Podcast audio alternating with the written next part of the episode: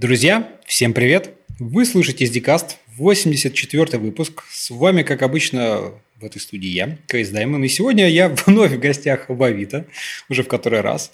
Э, сейчас рядом со мной здесь э, Дмитрий Химион, руководитель Quality Assurance в Авито, соответственно. Дим, привет. Всем привет. Э, ну, давай по традиции расскажи вообще, как ты давно и чем занимаешься, как попал в наш славный айтишный мир. Ну, хо-хо, давно это было, ну хорошо. Так, как же я попал в IT? А, было это в 2006 году, то есть официально я начал работать в IT в 2006 году. А, устроился я тогда на работу в новый диск в компанию. Это не игрушки, по-моему, да, переводили, нет? Или... Да, это был, была большая такая мощная компания по локализации разработки а, компьютерных консольных и прочих игр. Вот. Э, я туда устроился тестировщиком компьютерных игр. А, после этого вся, в общем-то, моя карьера была связана с тестированием. А, первые, соответственно, где-то 6 лет. 6? Ну, где-то так, где-то, наверное, Ну, плюс-минус, Плюс-минус, да, да плюс-минус там километр. 6 лет она была связана именно с геймдевом, то есть разработкой именно компьютерных игр. А, и дальше мой путь лег в область э, более широкого тестирования, а, уже, так сказать, на просторы веба, мобильных приложений, всего там, чего только не тестировал, э, и IoT-девайсы, там совершенно чудовищное количество проектов было – вот. Ну и по сей день я продолжаю работать в области обеспечения качества. В общем-то, эта область э, весьма сложная э, и, на мой взгляд, вообще говоря, сильно мало специалистов у нас в стране имеется, которые ей э, в ней более-менее разбираются. То есть э, много есть тестировщиков, но из них профессионалами назвать можно, мягко говоря, единицы. Вот. Ну, интересно, это мы сейчас как раз вот, э, да, поговорим об этом поплотнее. А, давай еще так чуть-чуть, в общем, а вот, ну, просто, коль ты уже там рассказал про, что тестировал игры, как вообще, образование у тебя как-то тоже айтишное или? Айтишное, да. Угу. Образование у меня информатика и радиоэлектроника. А, учился я, соответственно, еще по старой системе обучения, которая 5 лет плюс... Ну, пять с половиной тогда еще было. Ну, да, да, да.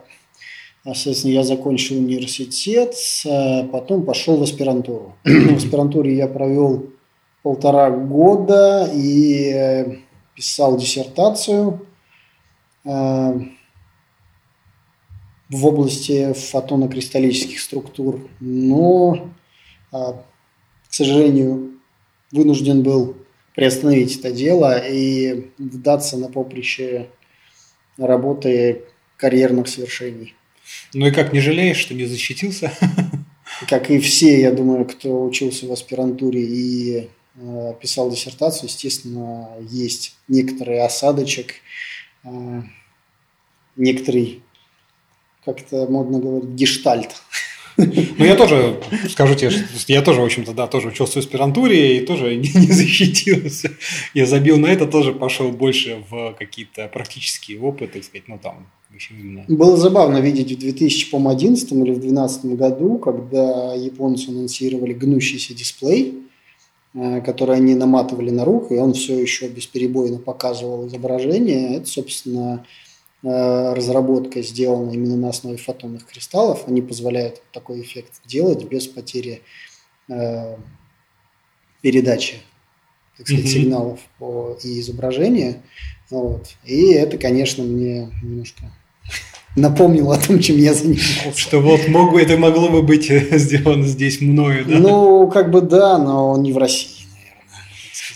Ну, понятно. Ладно, расскажи, вот ты как так попал в тестирование, да, и в принципе, ну вот, э, мне кажется, такое, кто-то вот э, там уходит дальше там, программирование, вот как через тестирование, да, там кто-то наоборот, но вот э, как бы ты до сих пор тут остался, то есть, в принципе, здесь ты все время все еще находишь какие-то новые интересные там области, задачи для себя. Не было такого желания, как тут у этих программистов? Мне кажется, просто вот в тех годах как-то тестирование было еще настолько не развито, вот совсем-совсем прям, наверное, вот что-то только какие-то там... А оно и сейчас не развито.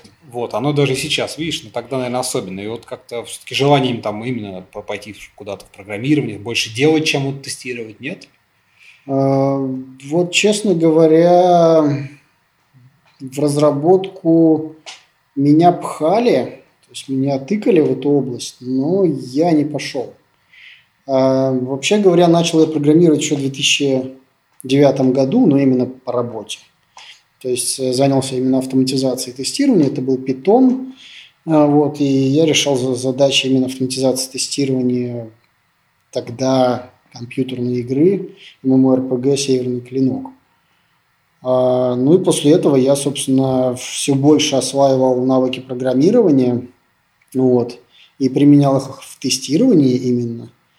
А, и, в общем-то, сильных позывов уйти именно в разработку у меня почему-то не было. Вот мне почему-то область обеспечения качества, она больше нравится. Хорошо, ну вот давай тогда о ней, собственно, и так сегодня собираюсь побольше поговорить. А, вот ты, Майя, ты сказала такую мысль, что очень-очень тестирование такая область, в которой до сих пор мало как-то специалистов, да, давай, mm-hmm. наверное, попробуем углубиться и понять вообще, почему это так, какие тут есть э, вот как бы сложности или какие, насколько многогранная эта область, да, потому что, ну так, в первом приближении любой дилетантский взгляд, ну что там тестировать, елки-палки, ну там юнит-тесты запустил, прогнал, все, зашибись, а еще мы можем мышкой там по кнопкам прокликать и как бы вот тестировщик, что еще надо-то, да, говорится. Что не так? Что еще не хватает для счастья? Ну, вот это, это вот такое узкое ну, представление о тестировании. Э, вообще говоря, если брать область программной инженерии и область качества программной, программных продуктов, она очень жирная.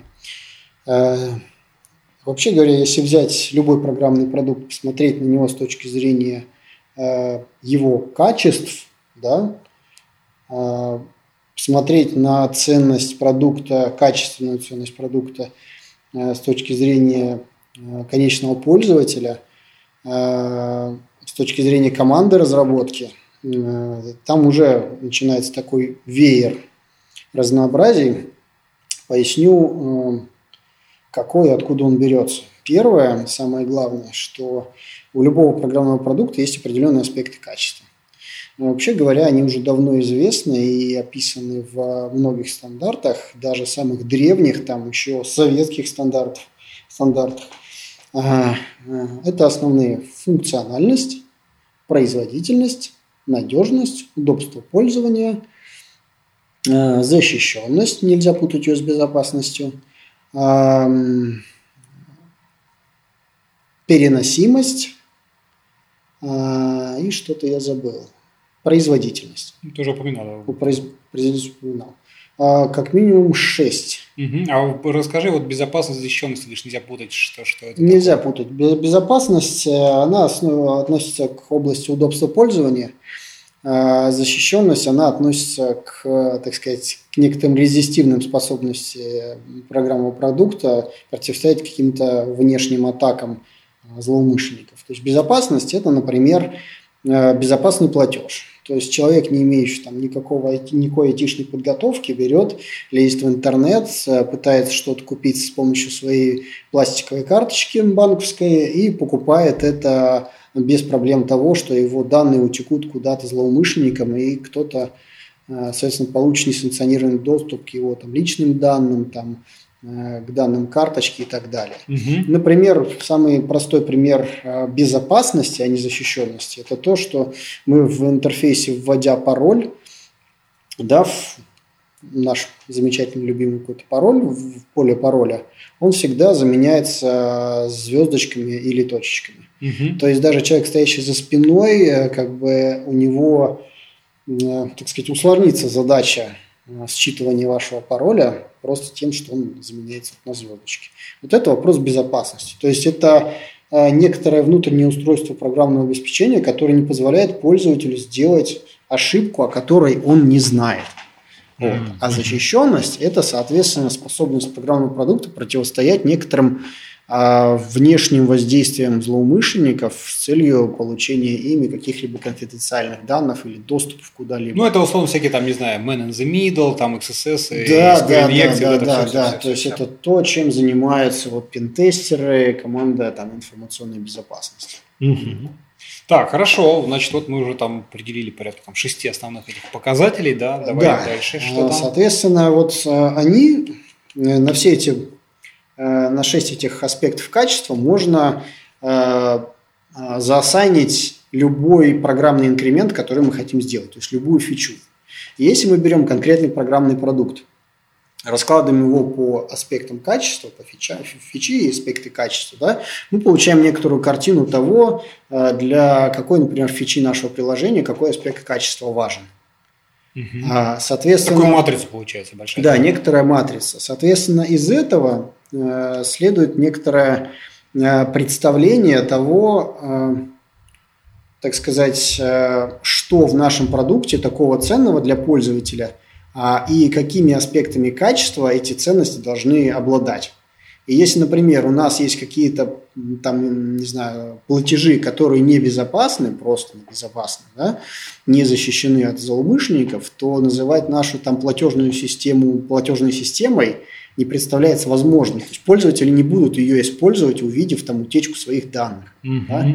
Ну вот. И наш программный продукт теряет значение свое. Как бы там продукт-менеджер не упарывался в какие-то флоу, бизнес-процессы, метрики конверсии и прочее. Mm-hmm. То есть а, все, что мы можем сделать с программным продуктом, оно все раскладывается в улучшение или изменение продукта по аспектам качества, будь то функциональность, многообразие представления бизнес-процессов, будь то производительность в виде скорости работы э, клиент-сайда, то есть UI, сервер-сайда, баз данных и так далее. Будь то надежность, да, способность там, программного продукта противостоять возможным дизастрам и mm-hmm. способность его восстановлению – вот, юзабилити, портабельность, да, то есть переносимость продукта. Например, у нас есть iOS или Android приложение, и оно должно а, быть способным установиться и корректно функционировать на огромном количестве девайсов. Да, это тоже аспект качества программного продукта. Вот. И, соответственно, раз у нас есть такие аспекты, значит, мы в них можем допустить какую-то оплошность, какую-то проблему, какой-то баг в нем оставить, да, э, и, соответственно, все баги можно заосанить на те же аспекты качества. Таким образом, например, можно составлять тепловые карты того, э, в каком аспекте качества, в каком бизнес-процессе у нас есть проблемы наиболее, ну, нашего... Наиболее проблемы. Да, то есть плотность смотреть, смотреть, на что нам делать упор. Например, если у нас есть проблемы с производительностью, ну, значит, нужно поднимать вопрос тестирования производительности каких-то конкретных компонент системы для того, чтобы эта часть программного продукта, если для нашего продукта она является valuable, да, для бизнеса является valuable, значит, на нее делать упор. Вот. И, соответственно, вот все эти аспекты качества, они далее порождают э, под собой виды тестирования. То есть для функционального тестирования, естественно, это самое простое, самое распространенное – это область функционального тестирования. Да? Для тестирования производительности это область тестирования производительности и программной инж... и а, перформанс-инженерия, как более широкое понятие, огромная область. А, аспект качества защищенности – это информационная безопасность, penetration тесты, а, соответственно, там всякие соответствия стандартам PCI DSS, то есть э, сертификации и так далее. А, соответственно, portability – это все, что связано с кросс-браузерным тестированием, все, что связано с работой приложений на разных железках. Вот, там можно ну, одной и дальше. кодовой базы на разных Да, да, да. А, собственно, можно идти дальше, например, зайти в Internet of Things, там э, огромное количество различных э, аппаратных платформ с сишным ядром, на котором должно наше, например, программное обеспечение работать. Там там целый зоопарк вообще всего. Вот. Все это должно, то есть наш программный продукт должен работать там на каких-то аппаратно-программных платформах. Вот. Это отдельная тема. Соответственно, э, удобство пользования – это еще одно отдельное направление. Вот у нас в компании есть э, юзабилити лаборатория, которая занимается, соответственно, исследованием в области э, удобства пользования. Это отдельная тема. Там есть и такие атрибуты learnability, и understandability, а, и, соответственно, там есть безопасность, вопросы безопасности использования ПО. Вот. Э, соответственно, reliability, да, это э, надежность, она, конечно, очень сильно пересекается с работой инфраструктуры, да, и сильно пересекается с областью перформанс-инженерии. Тут, наверное, сложно отнести какой-то отдельный вид тестирования к вопросу аспекта качества, то есть измерению тестирования аспекта качества и надежности. Вот. Но mm-hmm. получается, что каждый аспект качества под собой порождает э, область, э, э, достаточно жирную область э, специализированного тестирования. То есть как минимум 6 областей тестирования есть. Да, есть еще, правда, такой как бы мутант, который появился и так сказать, обособился в области функционального тестирования, это автоматизация тестирования. Часто его называют видом тестирования, э, часто называют способом тестирования. В принципе, я думаю, что и тот, и другой, и, то, и та, и другая версия способны, то есть имеют право на жизнь. Как минимум потому, что есть в автоматизации тестирования свои а шаблоны проектирования, свои методологии уникальные именно и присущие только автоматизации тестирования и не применимые ни к никаким другим видам тестирования, да, то есть они обособлены. Ну да. Вот. И автоматизация тестирования, она относится не только к функциональному тестированию, да, она относится и к тестированию производительности, его можно делать автоматизированно, а да много чего можно делать автоматизированно. Те же пентесты какие-то, а вас топ-10 можно прогонять как-то автоматизированно, смотреть. Э, ну, кстати, вот как раз э, если про пентесты просто, мне кажется, сейчас тоже вот э, появилось, даже есть несколько там open source проектов, которые позволяют тебе действительно прям вот там не руками лазить, там, не знаю, SQL инъекция, а просто ты там говоришь, вот мое веб-приложение, ну-ка прогони-ка его там основные там, странички. Да, на, совершенно Она верно. автоматически там тебе в get-запросах подменяет, это все автоматизировано, и ты как бы уже вот не ошибаясь, получаешь какой-то результат, который, в принципе, уже тебе может дать э, полезный, много полезной информации. Ну, в принципе, да, там, может, да, действительно может дать много полезной информации. Но вот что касается автоматизации тестирования, с чего э, тестировщики, да и программисты, да и все, в общем-то, наши IT часто не понимают и выпускают из виду, что, э, например, есть автоматизация тестирования, которую мы э, год от года начинаем принимать как давность. К примеру, а, когда-то давным-давно мы э, вели э, постановку задач в почте. Угу. Если брать какое-то очень давнее прошлое. Вот. На смену задачам в почте пришла автоматизация в виде баг и таск-трекеров. Но это тоже автоматизация Э, правда, здесь не тестирование, а общих процессов. И если мы говорим про э, issue трекеры, да, как там, э, мы рассматриваем их как, как баг-трекер, то это часть автоматизации процессов тестирования. Вот, то есть это один из инструментов автоматизированного тестирования. А, правда, здесь он используется как э, журналирование, да, то есть как полуавтоматизированное тестирование. Вот. Но все же это так сказать, инструментарий, который был а, разработан во благо автоматизации процессов тестирования. Вот. И все то же самое происходит и с юнит-тестированием, и со всякими э, наращиванием всяких э, систем комит-хуков, э, все, что касается статического анализа кода, динамического анализа кода и так далее. То есть все эти инструменты – это инструменты автоматизированного тестирования. Ну да, да. Поэтому эта область, она стоит как-то особнячком, э, э, такой сложной сущностью, относящейся, в общем-то, к многим видам тестирования, и в большей степени она скорее ассоциируется с функциональным тестированием, потому что там есть большое комьюнити специалистов, которые просто занимаются автоматизацией функционального тестирования. Так сложилось, в принципе. То есть Просто число породило, так сказать, какую-то традицию, или не знаю, как это ага. даже назвать. Вот. Понятно. Забавно, но вот такой факт. Ясно. Смотри, ну вот мы обсудили, что, значит, есть там какие-то показатели, да, вопрос в том, соответственно, как их, скажем так, а, понимать, а, соответствуют ли они мне, то есть какие-то метрики, как вот а, вопрос, знаешь, как как ставить, формулировать вот что является, то есть насколько, ну, там, качественный ли там софт или нет, да, что, как ответить на этот вопрос.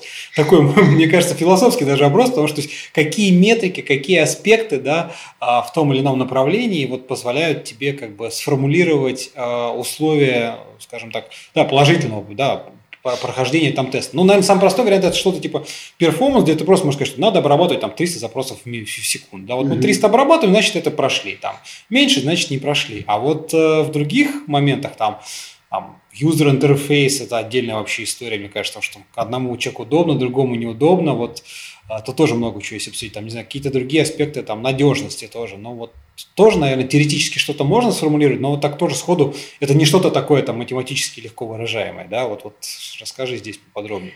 Ой, здесь э, очень клевая эта тема, она мне всегда нравится.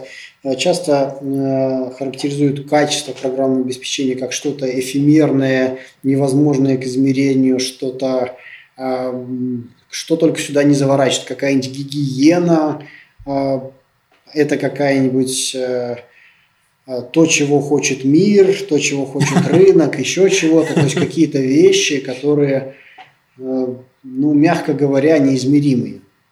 Вот. А на самом деле это качество программного продукта – это абсолютно э, измеримая величина по всем, э, вообще по всем фронтам. Просто нужно Эм, задаться вопросом, а что такое для меня мой качественный продукт? То есть вот мы берем наш программный продукт. Мы смотрим на него с точки зрения аспектов качества. Мы понимаем, для каких бизнес-процессов какие аспекты качества критичны. И как критичность э, бизнес-процессов да, э, друг, друг относительно друга да, она распределяется. Мы получаем некоторую весовую модель. Вот. А, соответственно, по каждому аспекту качества а, мы можем задать критерии. А, критерии того, что для нашего бизнеса является нормой. То есть, что для нашего бизнеса, какая там скорость работы для нашего бизнеса будет удовлетворительной. Вот. Это Э, качество с точки зрения бизнеса. То есть, например, если мы даем какую-то маркетинговую компанию, мы полагаем, что на наш сервис пойдет там э, трафик увеличится в 10 раз, и, соответственно, на него будет, например, залетать там 10 тысяч РПС. Ну, вот. Соответственно, нам нужно выдержать SLA в 50 миллисекунд и какой-то error rate э, по обработке запросов пользователей для того, чтобы наш бизнес э, продолжал работать, приносить денег, и наши инвестиции в маркетинг окупались. Угу. Вот. И вот это уже появляется численная, измеримая связь между бизнесом и, и продуктовой командой. Вот если продукт-менеджер как звено, стоящее между э, технической командой и бизнесом, э, не может конвертировать хотелки бизнеса в нечто, что будет гарантировать, то есть поддерживать хотелки бизнеса, удовлетворять их, а, появляются проблемы. Начинается падение при проведении каких-нибудь акций, распродаж и т.д. и т.п. А вот. А, соответственно, отсутствие понимания этих требований, оно генерирует отсутствие нужных видов тестирования, баги, падение, деградации, там, 24-часовые дежурства и так далее. Вот. Соответственно, возвращаясь к вопросу измерения, э, все аспекты качества можно измерить. Ну, просто некоторые, получается, как-то косвенно, какие-то напрямую, условно говоря. Да? А, есть, э, вообще говоря, все можно из, ну, измерить напрямую. То есть э, а что-то касаемо, например, э, надежности, да, recoverability, э, оно задается тоже от. То есть бизнесу нужно задавать правильные вопросы. Ребят, вот, например, у нас пришел там, пришла какая-то нагрузка, мы не смогли, значит, э, вылезти. В течение какого времени нам критично восстановиться? Конечно, люди начинают говорить в ту же секунду. Ну, понятно, т.д. сразу же мы вообще да. не должны падать и все такое. Э, и дальше возникает вопрос, да, они говорят за одну секунду и т.д. и т.п. Окей, за одну секунду можно подняться, но это, например, резервирование дата-центров, серверов приложений. А вам будет обойдется и, соответственно, э, ценник. И дальше он начинает сдуваться до той, до той поры, пока как бы э, длительность и цена, они не, не не сбалансируется. Ну, как бы, да, компромисс вот, такой. Да, пока не придет к все к компромиссу. Если говорить про, э, например, функциональность, да, э, того, что должен делать человек э, в нашем приложении, да, и как оценить качество. Первое, оно должно соответствовать требованиям бизнеса. То есть бизнес видит некоторое value, которое мы несем, бизнес несет пользователю, а, соответственно, этот value должен как-то выполняться, да, там делай А, Б, С, делай три шага, получай конфетку. Соответственно, пользователь делает раз, два, три, получает конфетку. Ну вот, соответственно, первое, мы должны проверить, что у нас функционал э, банально соответствует тому, что хочет.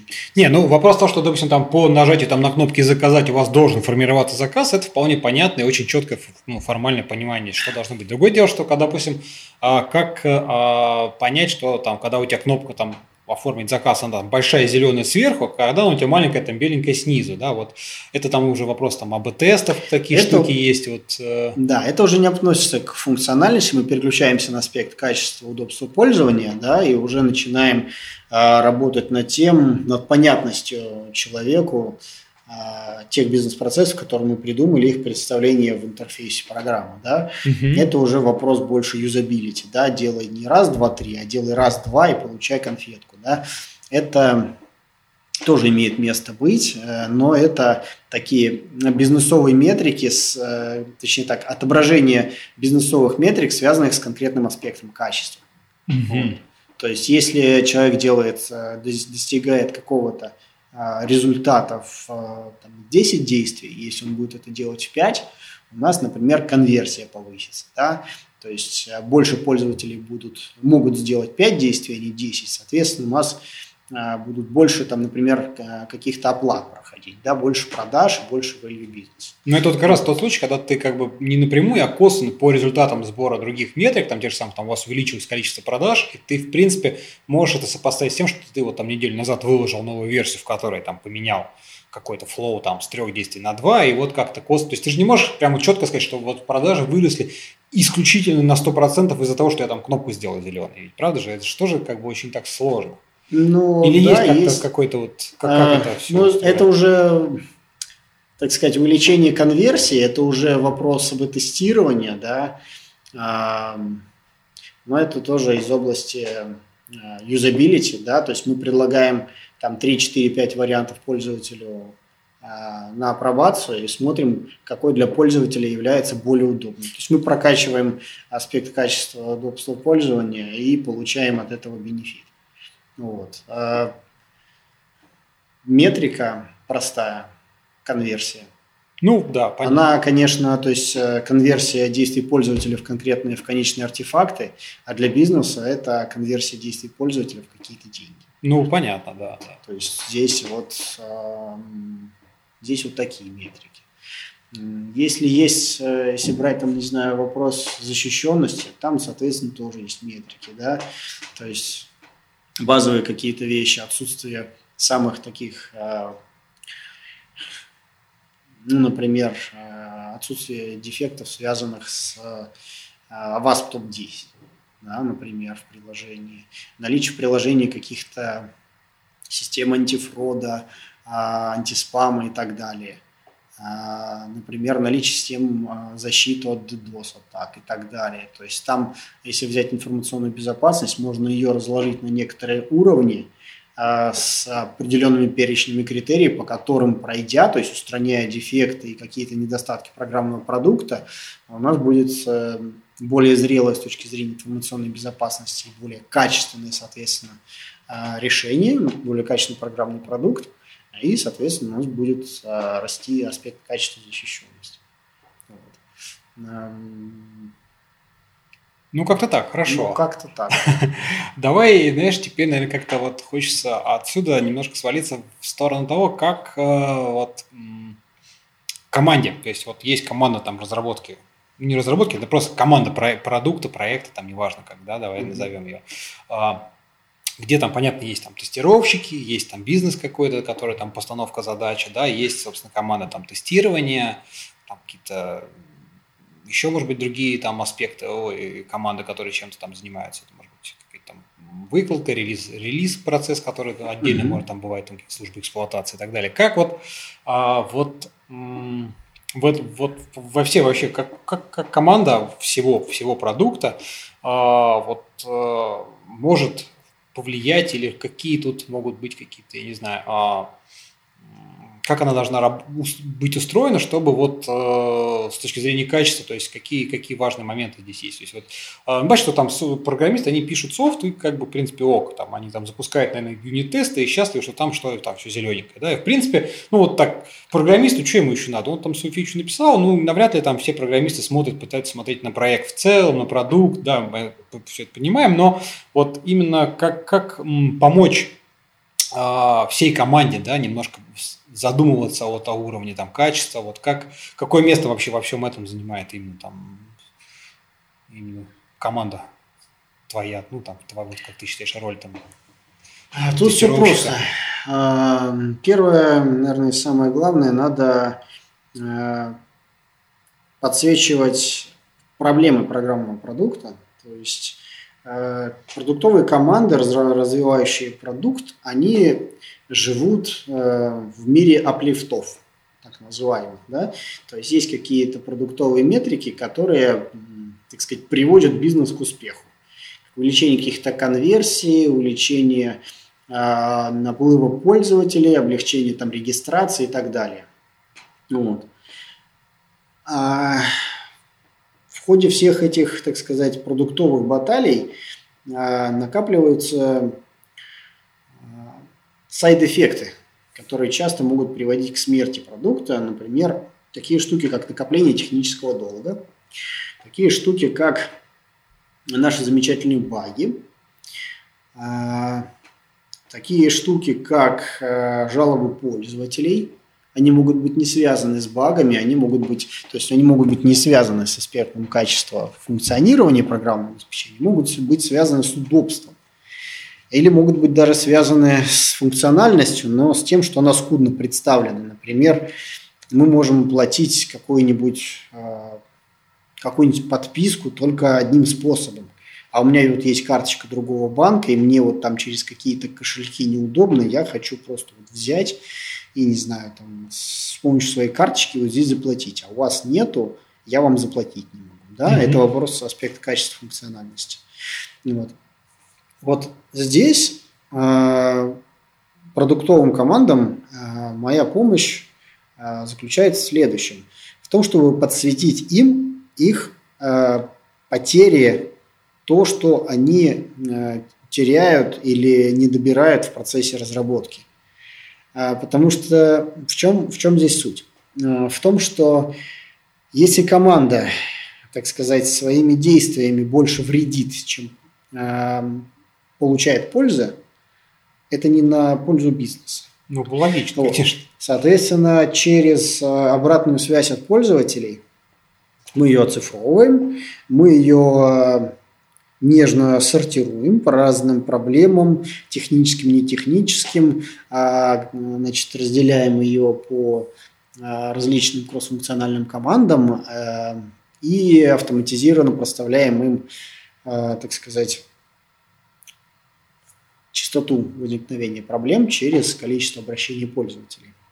Тем самым мы подсвечиваем, какое количество а, проблем а, продуктовая команда пропускает на продакшн. То есть, если э, defect report rate, production defect report rate, это метрика, э, он у юнита, например, в этом месяце вырос, а, я им это обязательно подсвечиваю и говорю о том, что э, необходимо сбавить обороты и посмотреть на процессы тестирования внутри команды, то есть где-то повысить coverage, где-то э, посмотреть, э, насколько правильно используется импакт-анализ, еще какие-то практики, чтобы не плодить потери в виде а, критических дефектов, ход фиксов, потерянного времени, команды разработки, потерянных пользователей и так далее. Ну, в конечном итоге это опять же там накопление технического долга, очевидно, отсюда оно не явно так ну, следует. Ну, скорее всего, потому что если быстрый ход фиксы, которые опять там не до конца устраняют проблему, то в принципе это... Ну, закостыливание, конечно, идет закостыливание кода э, на ход фиксах. Это, наверное, такая наверное, общая проблема, наверное, любого продукта. Вот, да, попытки, соответственно, э, этот объем размера технического долга как-то измерять, соответственно, как-то с ним бороться. Э, мы, соответственно, для таких штук придумываем разные ивенты, связанные с исправлением различного рода э, дефектов, как функциональных, так и нефункциональных. Туда приходят команды, они садятся, фиксят баги, э, мы смотрим, как это летит, что правильно они неправильно исправили, действительно ли они закрыли дефекты да, какие-то, действительно ли они починили какие-то крыши, которые, например, на приложениях у пользователей не так часто воспроизводятся, но все-таки есть. Вот. Соответственно, мы сокращаем объем технического долга, как связанного с, э, с функциональностью, с производительностью, с надежностью, с переносимостью нашего продукта. Вот. И потихонечку так э, это одна и тоже из тех мер, которые помогают объем технического долга уменьшать. Но самое, конечно, простое – это технический долг не создавать. То есть обложиться тестами э, по пирамиде тестирования, да, юнит-тестов побольше, интеграционных тестов чуть меньше и UI-ных тестов совсем немного, да, то есть 70, 20, 10. Mm-hmm. Э, ну, такую, например, практику приводит тот же Google – в общем-то, с ней сложно не согласиться. Вот. Если в достаточной степени обложиться тестами, в общем-то, и дефект репорт рейт в продакшене будет всегда невысокий, и освоение вот этого флоу работы через тесты, оно заставляет все-таки писать код с, некоторым, с некоторой проработкой его в мозгах, вот, и избавляет от человеческого фактора, то есть ошибки, которые могут отлавливать тесты, которые так или иначе человек вносит в программный продукт, они отлавливаются на ранней стадии, когда девелопер еще погружен в код, да, он понимает, что он накодил, то есть он не, не теряет время на погружение, ну и, соответственно, исправляет дефект быстрее. Нет, ну это, конечно, такой иде- идеальный случай, ну, к которому, наверное, надо стремиться, да, потому что тут же, э, вот опять же, смотри, да, если м- ты говоришь, там все обложить юнит-тестами, вот прям так, так здорово, но во-первых, бывают э, ситуации, когда у тебя уже есть какая-то кодовая база, и вот, то есть, ну, там, хорошо говорить, когда ты с нуля начинаешь писать, и вот действительно прям сразу думаешь там о тестировании, неважно, там, ТДД, не ТДД методика, не столь важно, да, методология. Сама идея того, что ты, в принципе, думаешь о тестах вот на, на самой ранней стадии, наверное, позволяет тебе вот это немножко а, снивелировать в дальнейшем эффекты, да. А, но, а, опять же, вот смотри, ведь нельзя же, не всегда, точнее, может так получиться, что ты можешь грамотно продумать архитектуру, которая в дальнейшем тебе как бы, ну, сильно не меняя, позволит там расширять, масштабировать и так далее. Вполне нормальная ситуация, когда ты там писал первую версию, она у тебя вся обложена тестом, все классно, Потом ты, тебе приходит бизнес, говорит, слушай, вот надо еще одну функцию добавить. А ты так смотришь, понимаешь, блин, это мне надо все. Вот она вообще в твою архитектуру ну никак не вяжет, тебе надо просто mm-hmm. все там, да, переделать. И тут стоит вопрос опять-таки, что бизнес хочет здесь и сейчас уже, типа, это маленькая фича, а мне, значит, надо либо ее быстренько прикрутить, но она останется там без тестов в виде костылей, либо, значит, если мне делать красиво, то мне надо сломать архитектуру, а это глубокий уровень, сразу автоматом много времени, переписывание тестов. Вот тут всегда вот этот баланс такой может не просто быть найти. Ну, вот я слышал разные версии, но мне нравится больше всего версия про то, что правильная архитектура, она существует на конкретный момент времени – то есть вот бизнесу сегодня нужно определенный функционал, определенное, так сказать, а, удовлетворение их потребностей да, бизнеса. Сегодня оно X, завтра оно Y, послезавтра оно Z и так далее. И как бы соответствующая архитектура, она, ну, наверное, существует только на какой-то момент времени. То есть заранее ее там предсказать, э, как-то ее создать, можно, на мой взгляд, только частично. То есть она всегда все равно будет э, находиться в состоянии дописывания, рефакторинга и так далее. Не, ну архитектура это как неотъемлемая часть проекта, она тоже живет и развивается. Да, Надо думать, что архитектура это вот такой бэкбон, который один раз значит, там где-то так, сваи поставили, а дальше вот мы сбоку начинаем там как функционалом облепливать. Да, безусловно. Только когда у нас функционал обложен тестами, его легче переписывать. То есть, когда у нас есть тесты, которые описывают конкретное функциональное поведение, которое мы все-таки, добавляя, так сказать, свой продукт какого-то функционала, должны его сохранить, легче переписать. То есть легче какой-то код просто зарефакторить. Просто потому что тесты говорят о том, как этот код должен работать. Вот все.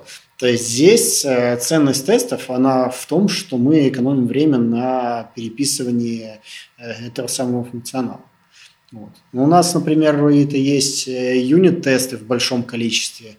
Если мы говорим про мобилки, там есть и компонентные тесты. Если мы говорим про все продукты Авито, они и на уровне UI тестируются, да, и мы сейчас а, пилотируем совершенно новый подход к автоматизации тестирования, основанный на моделях. Да, то есть есть э, такая методология в э, области автоматизации тестирования, называется Model-Based Testing. Она не сильно широко распространена, но она позволяет достаточно быстро разрабатывать автотесты и, э, что самое приятное, актуализация автотестов всегда стоит не дороже, чем э, а, те результаты, которые мы потратили на разработку этого инкремента программного. Вот, то есть там сведено к минимуму дублирования кода, а точнее почти что к нулю. Это очень приятно. Вот мы сейчас пилотируем, смотрим на результаты.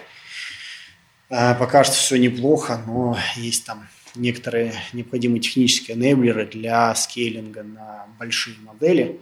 С этим пока что проблема. Как только решим вопрос, обязательно сделаю выступление на конференции, покажу, как это все работает.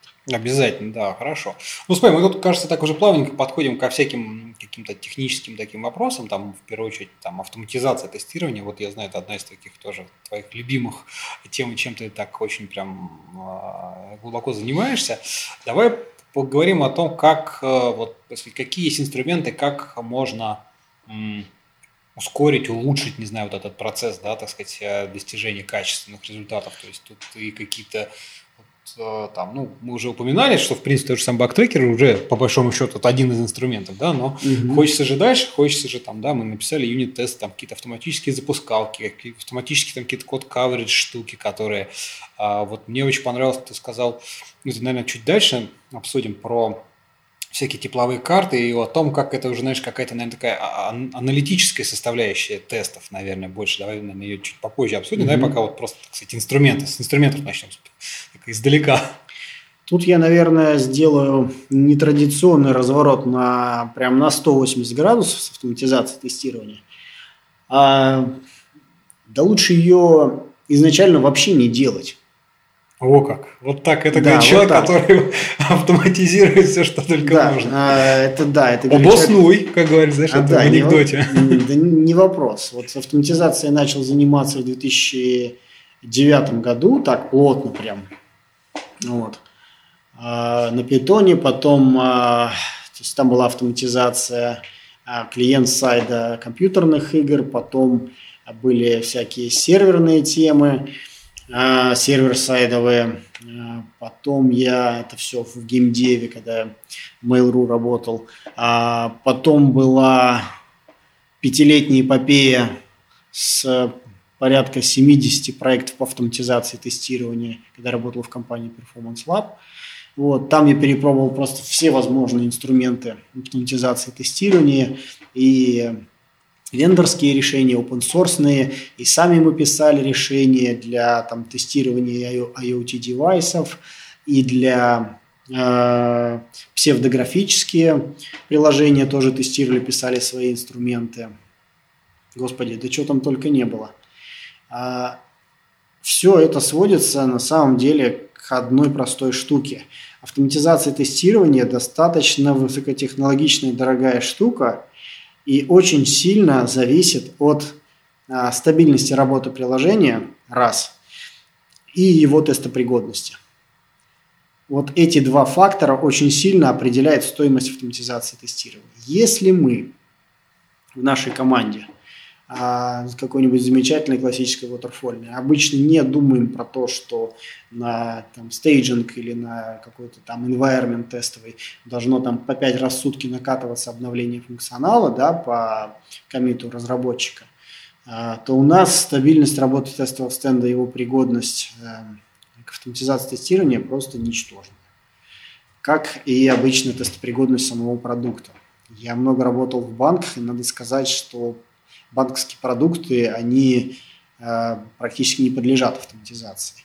Вот. С масс-маркетовыми продуктами все получше, э, но а, одно можно сказать точно, что функциональное тестирование а, как инструмент, э, который позволяет, точнее, инструменты функционального тестирования позволяют очень сильно сократить объемы тестирования без привлечения какой-либо автоматизации.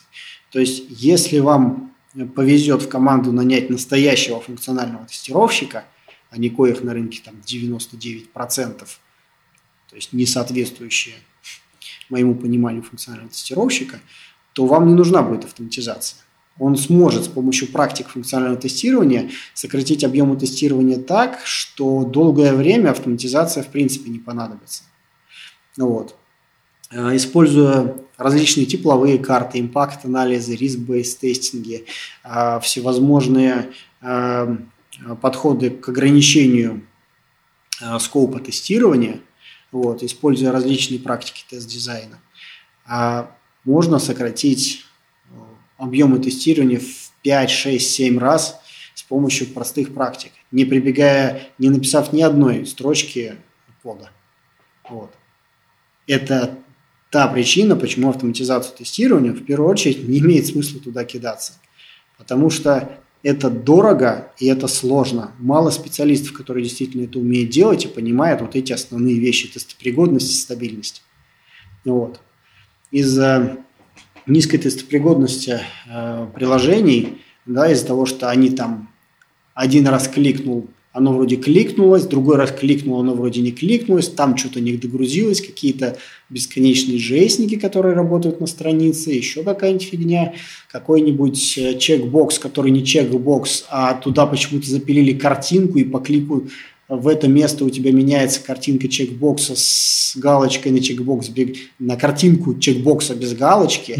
И прочая шизофрения, она сводит э, ну, то есть она повышает сложность автоматизации тестирования просто в степень, а, наращивая затраты на него. Вот. А Слушай, Поэтому... ну, ну тут же в какой-то момент, вот, да, я, я как бы услышал главную мысль, что действительно, что как бы оно не, не имеет смысла, если, так сказать, там можно, можно тем более решить там функциональным тестом, но а, все равно вот если продукт там живет, он действительно большой, в какой-то момент вот это а, как сказать, так сказать, э, постоянная доля вот этого там багов, да, потока, которая как бы уходит, уносит в минус продукт да. в целом, да, она начинает превышать и становится, в принципе, понятно, что да, надо вот что-то делать с этим, внедрять как-то, то есть как-то перевешивать чашу весов, да, и понимаешь, ну все, ну деваться некуда, в общем-то. Да. Вот. вот здесь, да, а, отличный, собственно, а, кейс, а когда же ее необходимо начинать применять, когда же она все-таки становится неизбежным, а, неизбежной частью процесса тестирования и разработки. А, Все просто. Когда мы э, понимаем, что, например, наш тестировщик один а, начинает зашиваться, к нему начинает расти очередь задач на тестирование, и даже учитывая его навыки, он с этой чередой задач не справляется. Мы смотрим, э, соответственно, measurement производим того, а, что он делает, то есть на что идут его трудозатраты. А, разбиваем его трудозатраты, и обычно можно выяснить следующие вещи, что в том, что он тестирует, много трудозатрат уходит на подготовку тестовых данных. То есть, например, а, для того, чтобы, не знаю, на Авито там протестировать э, какой-то платеж, необходимо подать, заявление, э, подать объявление. А, в объявлении там в некоторых категориях масса параметров, и чтобы это делать, сделать вручную, уходит там несколько минут. Да? А даже опытный тестировщик делает это за какое-то не нулевое количество времени. Ну, логично, да, вот. конечно. Соответственно, таких кейсов может быть в процессе тестирования много. А часто, например, может быть такая ситуация, что от всей длительности тестирования генерация тестовых данных занимает 70-80% времени вполне себе, то есть вполне себе реальная ситуация. И первое, что стоит делать, это обратить внимание на эту область и автоматизировать тестирование, э, точнее автоматизировать генерацию тестовых данных, чтобы за очень дешево, генерация тестовых данных достаточно дешевая штука, с помощью чего можно срубить трудозатраты тестировщика на тестирование очень значительно, там 30, 40, 50 процентов. Это первый удар, но это полуавтоматизированное тестирование. Если брать, например, пример, связанный с э, игровой индустрией, да, то есть именно с компьютерными играми, то там без вот этого вообще невозможно жить. То есть, если мы вспомним детство и вспомним, как мы набирали читовые команды, там э, всякие год-моды, э, дать мне денег, дать мне уровень, дать мне супер-пупер меч и еще что-то. Ну, да. На самом деле это все Э, environment, который разрабатывается разработчиками для тестировщиков для упрощения тестирования. Потому что, не знаю, в какой-нибудь игре потратить 100 часов, чтобы получить там 85 уровень, Просто вот. чтобы проверить, что ну, на этом, в, да. этом случае, в этот момент можно сделать там или не сделать да. что-то. Да, это как бы уже какая-то шизофрения, да? Вот. Э, соответственно, все вот эти читы – это пример э, тех Э, так сказать, кейсов, когда подготовка тестовых данных сильно упрощает, сильно снижает затраты на саму проверку. Вот. Соответственно, это первое. Дальше, э, если мы это автоматизировали, мы видим, значит, у нас опять накатывает объем тестирования, а вторым темпом обычно накатывает объемы регрессионного тестирования. То есть нужно э, проверить функционал продукта, что он не подвергся регрессии, ну да, что не сломалось то, что раньше работало, да. вот это все. А, соответственно, что мы все еще продолжаем функционировать, как функционировали до этого. Вот здесь уже а, вступает в а, силу классическая автоматизация тестирования именно UI, если мы опустим все остальные слои, которые до этого должны быть достаточно серьезно автоматизированы. Вот. И здесь уже необходимо брать некоторые там, допустим, веб-приложения. Берем веб-драйвер, какой-нибудь Chrome-драйвер, а, на его основе есть фреймворки.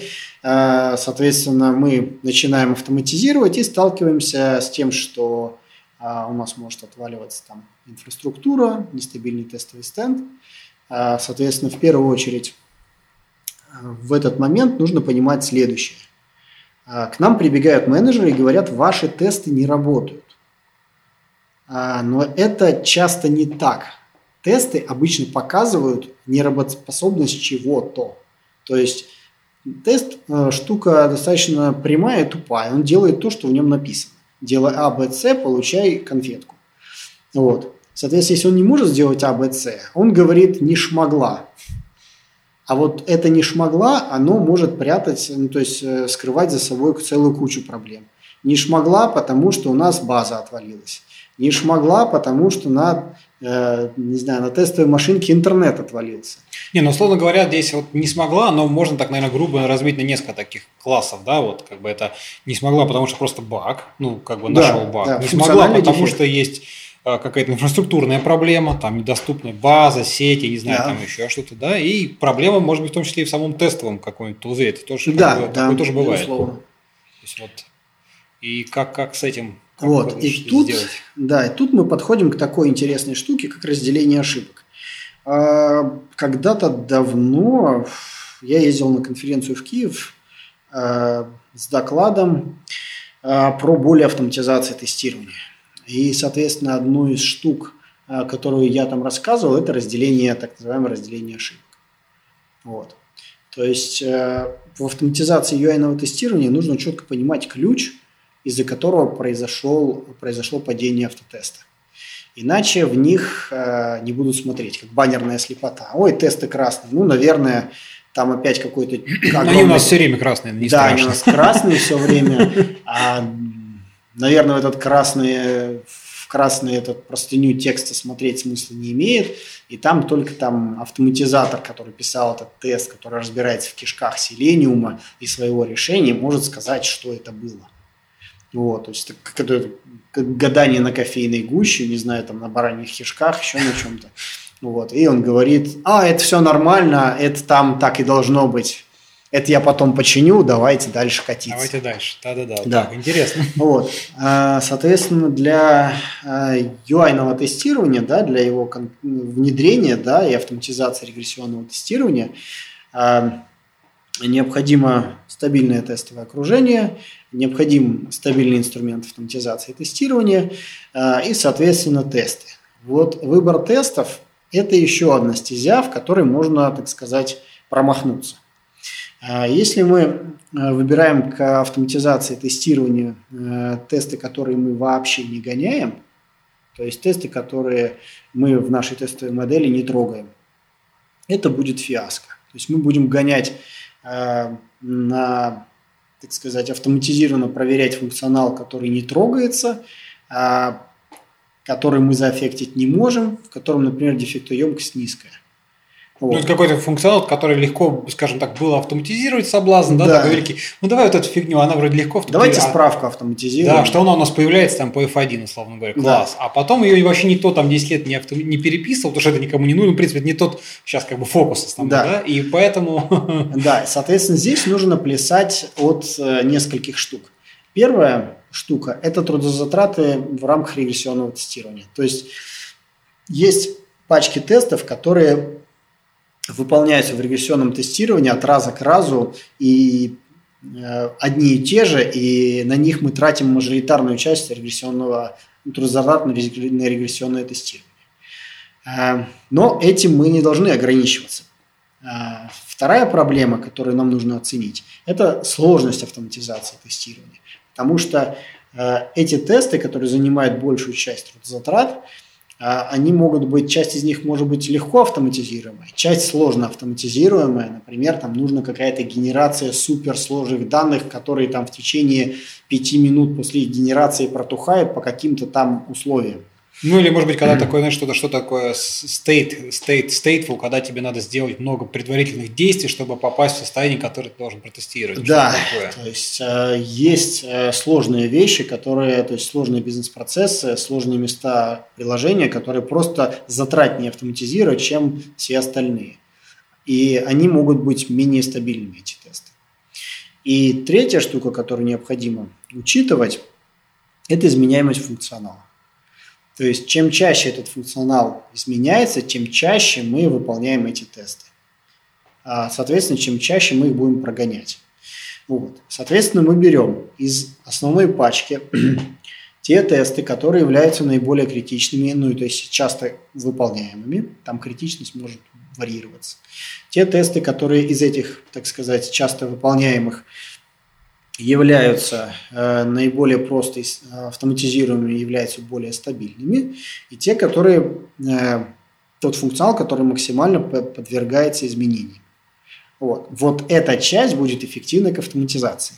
А из моего опыта э, этот э, порог составляет примерно 60-65% э, всего регрессионного тестирования. То есть порядка 35-40, иногда 30%. Там, конечно, нужно смотреть контекст приложения. Может быть, иногда и это и 80% эффективно автоматизировать. Вот. Но примерно э, две трети регрессионного тестирования э, всегда э, эффективнее закрыть автоматизацией тестирования, и всегда останется ручное тестирование, которое неэффективно автоматизировать, просто из-за его банальной сложности и, может быть, хрупкости каких- каких-то вещей в программном продукте. Mm. Вот. А, конечно, можно автоматизировать все, но вопрос стоимости. Ну, понятно, да, вот. да. Если ты Google, то, наверное, можно там влить еще 50 программистов, чтобы а, заавтоматизировать на 100%. Вот. Если ты не Google, и ты все-таки там считаешь деньги, вот, то, наверное, это неэффективно. То есть вот есть некоторый вот этот порог, который я, так сказать, эмпирическим проектом определил как 65%, э, который эффективно автоматизировать, э, после чего жизнь становится ну, достаточно приятной. А вот кто должен автоматизировать? Это хороший вопрос. Да, я как раз вот только хотел тебе задать, что вот как бы мы говорили, что условно у нас там есть один тестировщик, который, да. значит, да, стал не справляться, как бы что делать? Ну, давайте смотреть. Тут, опять-таки, вот ты говоришь, там надо, значит, подготавливать, да, инфраструктуру, где тоже может быть проблема. Это тоже вещь, которая, с одной стороны, ну, тестировщик вполне не, не обязан и не может разбираться там в тонкостях. Вот он как бы крут в тестировании функционально, в каких-то инструментах тестирования, но, допустим, он там совсем не крутой DevOps, который там может легко понять, как там софтимизировать каких-то запуск тулзов, там, я не знаю, да, раскатывание там, а, там по серверам что-то. Вот тут много-много таких интересных аспектов. Вот да, давай попробуем как-то их раскрыть. Um, да, вот их интересно раскрыть. А, что здесь интересного? А, здесь необходимо принять волевое решение, на мой взгляд, и заставлять а, автоматизировать именно регрессионное тестирование, а, заставлять автоматизировать программистов. Mm, интересная мысль. Почему такой неожиданный ход? Первое. Мы избавляемся от проблемы, связанной с тем, что программист не знает, что делает конечное приложение, как работает. Слушай, вот это хороший. Я вот просто даже у себя смотрю, то есть вот когда я программистов, значит, заставил а, заниматься там сборки выпускать, ну там, допустим, виндовое приложение, да, и говорю, вот, значит, окей, да, там кто-то где-то как-то там собиралось одним программистом, говорю, давайте теперь, во-первых, я сделал, чтобы у нас там программисты, они говорят, переходящая роль, там вот, чтобы каждый там член команды, да, по очереди вот занимался. Уже как бы пришлось избавиться, и сразу выявились проблемы, когда, знаешь, на, на, на компе одного программиста, который всю жизнь собирал, у него там захардкожены пути, да, там С, Вася, там что-нибудь, а тут оказалось, что там у Димы не запускается, потому что у него нет каталога Вася, да, вот первый такой класс проблем, а дальше, опять-таки, все потихонечку стали лучше разбираться, и просто в силу того, что даже кто-то там с ниже, ну, с менее квалифицированный, да, там mm-hmm. программист это лучше, ну, блин, ну, я каждый раз там буду, вот мне через там две недели опять собирать, опять я вот это лучше заавтоматизирую, и да. вот искусственно стимулировать, как бы, вот а, как такой момент. Самое интересное, что вот ты сейчас назвал проблему э, за хардкожный путь, ля-ля-ля-ля-ля, а на самом деле ты назвал проблему из конкретного аспекта качества, переносимость. О, вот как я. Вот, то есть, на самом деле, вот опять же, мы можем любой, любую проблему, которая есть в программном обеспечении, засадить на конкретный аспект качества. Вот. Хороший пример, да. Да. Ну, это мы немножко отвлеклись. Э, так вот, э, понимание вообще программистам, то есть выполнение им, например, регрессионного тестирования ручного, э, первое, оно подталкивает, программисты люди ленивые, подталкивает к выполнению какой-то автоматизации. Хотя бы, например, подготавливать тестовые данные. Вторая тема, когда мы заставляем их автоматизировать эту штуку, свой, свой же продукт, который они своими руками пишут – начинают выявляться проблемы в их продукте, которые не позволяют им нормально жить. И они начинают волей-неволей думать о тестопригодности своего приложения. Вот что у нас должна очень... быть какая-то опишечка, которую я очень просто дергаю, и она мне дает какие-то данные. Или еще что-то такое.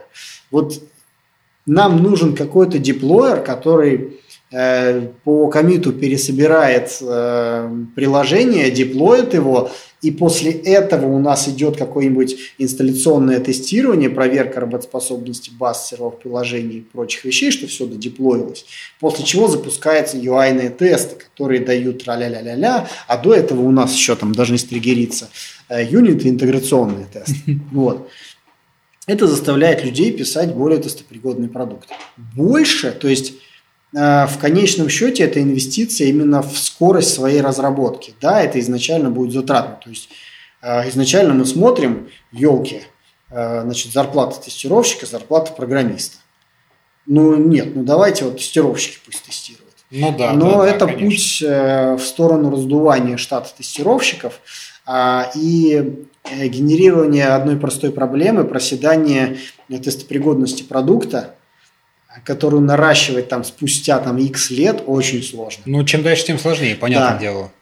А, это, конечно, такая вот проблема. Так что, in my humble opinion, подключать девелоперов э, к разработке именно UI-ных автотестов, например, или интеграционных э, автотестов и юнит-тестов обязательно.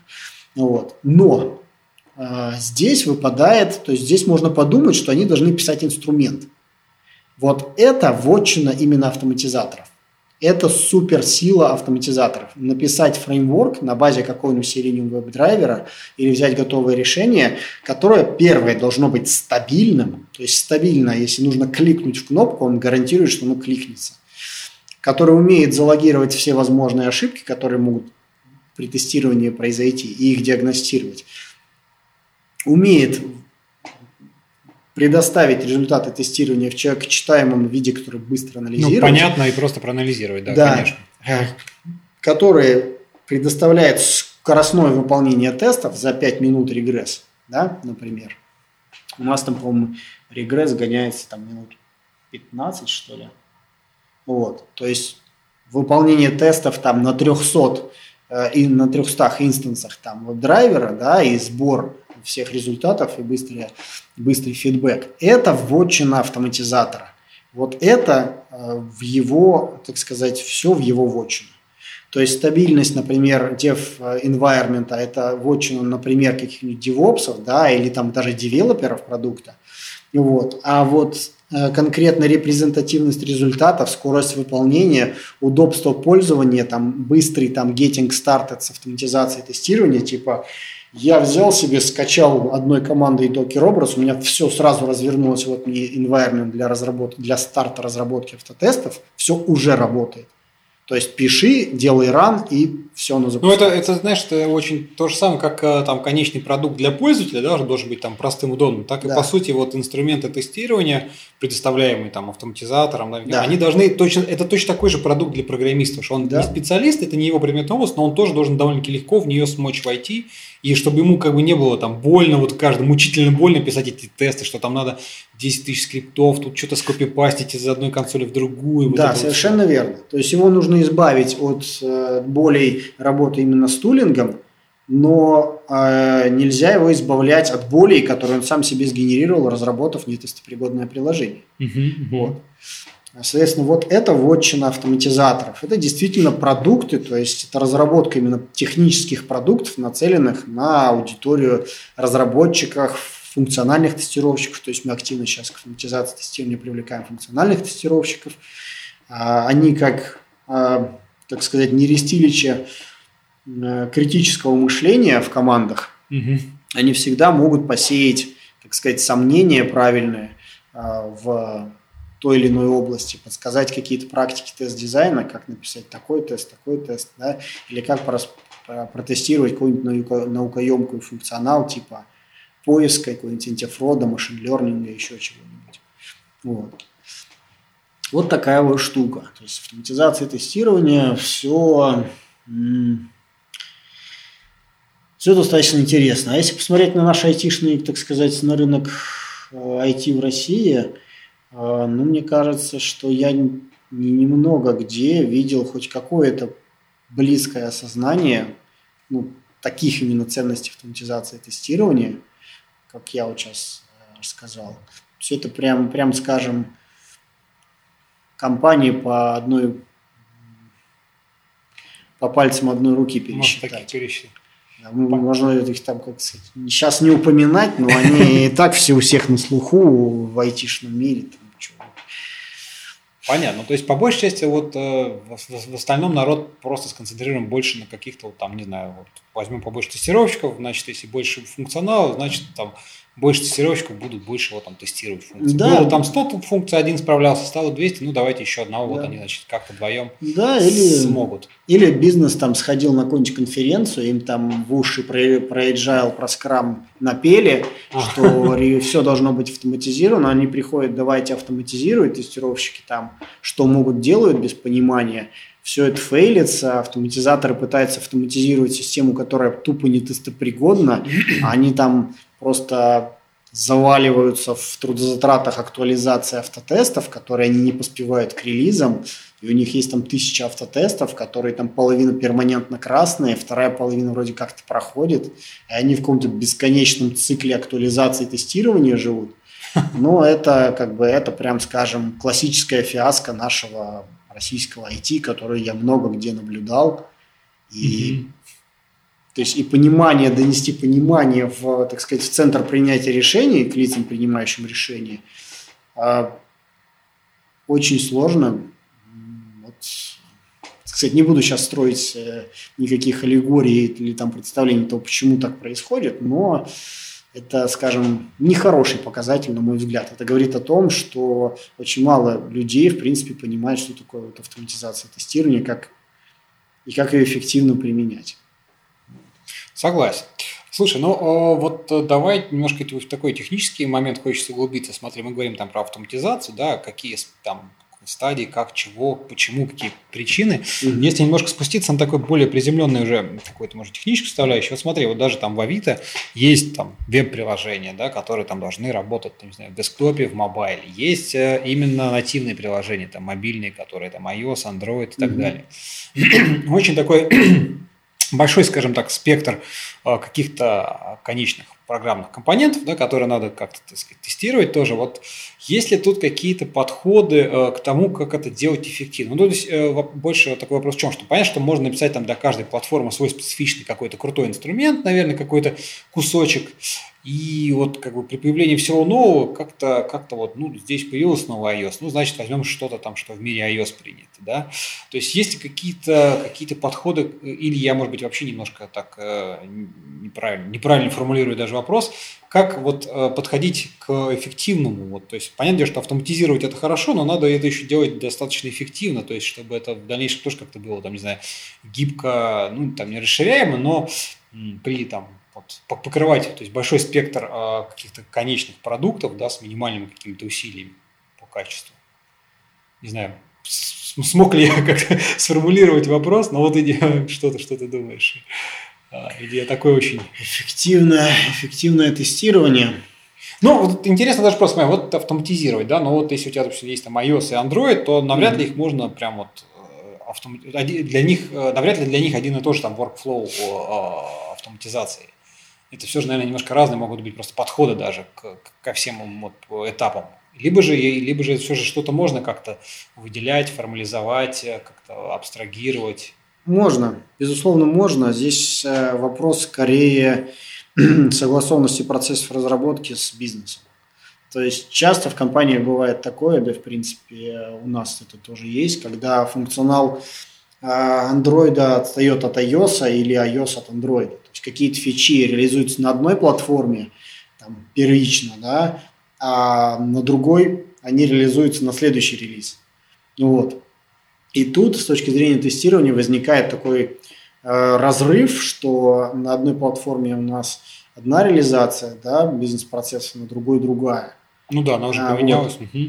А, соответственно, если с бизнесом решить вопрос э, однозначности реализации ну, такой синхронизации, по большому да, счету. Э, реализация бизнес-процессов, да, изменения сразу на обеих платформах и построить э, разработку продукта таким способом, чтобы, э, так сказать, вот эти value стримы э, бизнес-функциональности, они шли в оба, э, так сказать, приложения сразу, да, ну, одновременно, и, да. Да, и они бы с точки зрения бизнес-флоу да, то есть бизнес-процессы являлись бы одинаковыми, можно вынести логику теста на отдельный уровень абстракции, а реализацию обращения к конкретным инструментам автоматизации тестирования iOS Android, а их, соответственно, сделать, например, разные реализации, но логику они будут использовать одну и ту же. Да?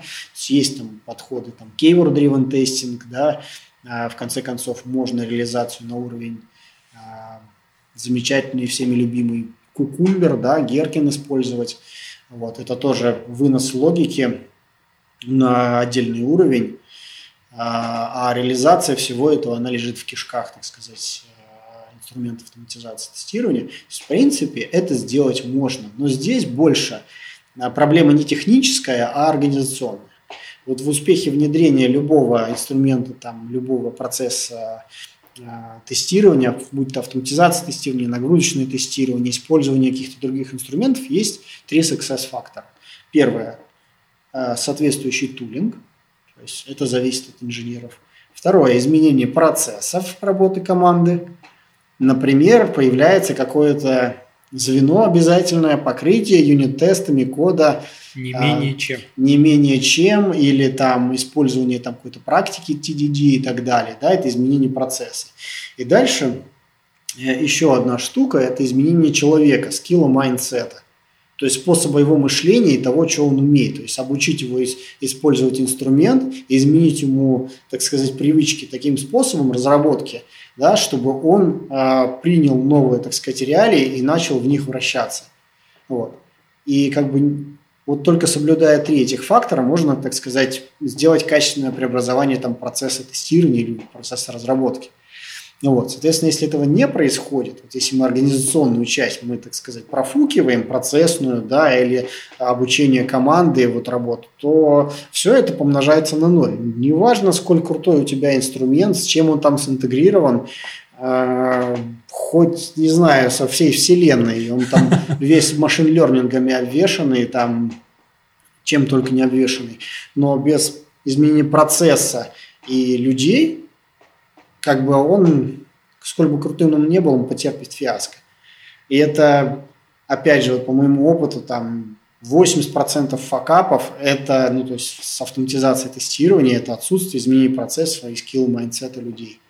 Вот. То есть думаю, что сейчас мы купим какой-нибудь вендорский инструмент, и у нас будет победа. Да не будет никакой победы. Вы его купите, потратите денег. Ну, он будет лежать. Он будет лежать, как бы гнить, догниет там за год, это лицензии. Вы как бы никакого return on investment не получите, а только издержки, по сути. Ну да, да. Вот. И это вот сложная тема. Вот это все дорастить, это нужно подключать и руководителя разработки, и продукта, и внутренние процессы менять. Э, вот вот это основной, а, так сказать, основной кейс, когда ну, в чем фейлится там 90% наверное всех вот этих внедрений.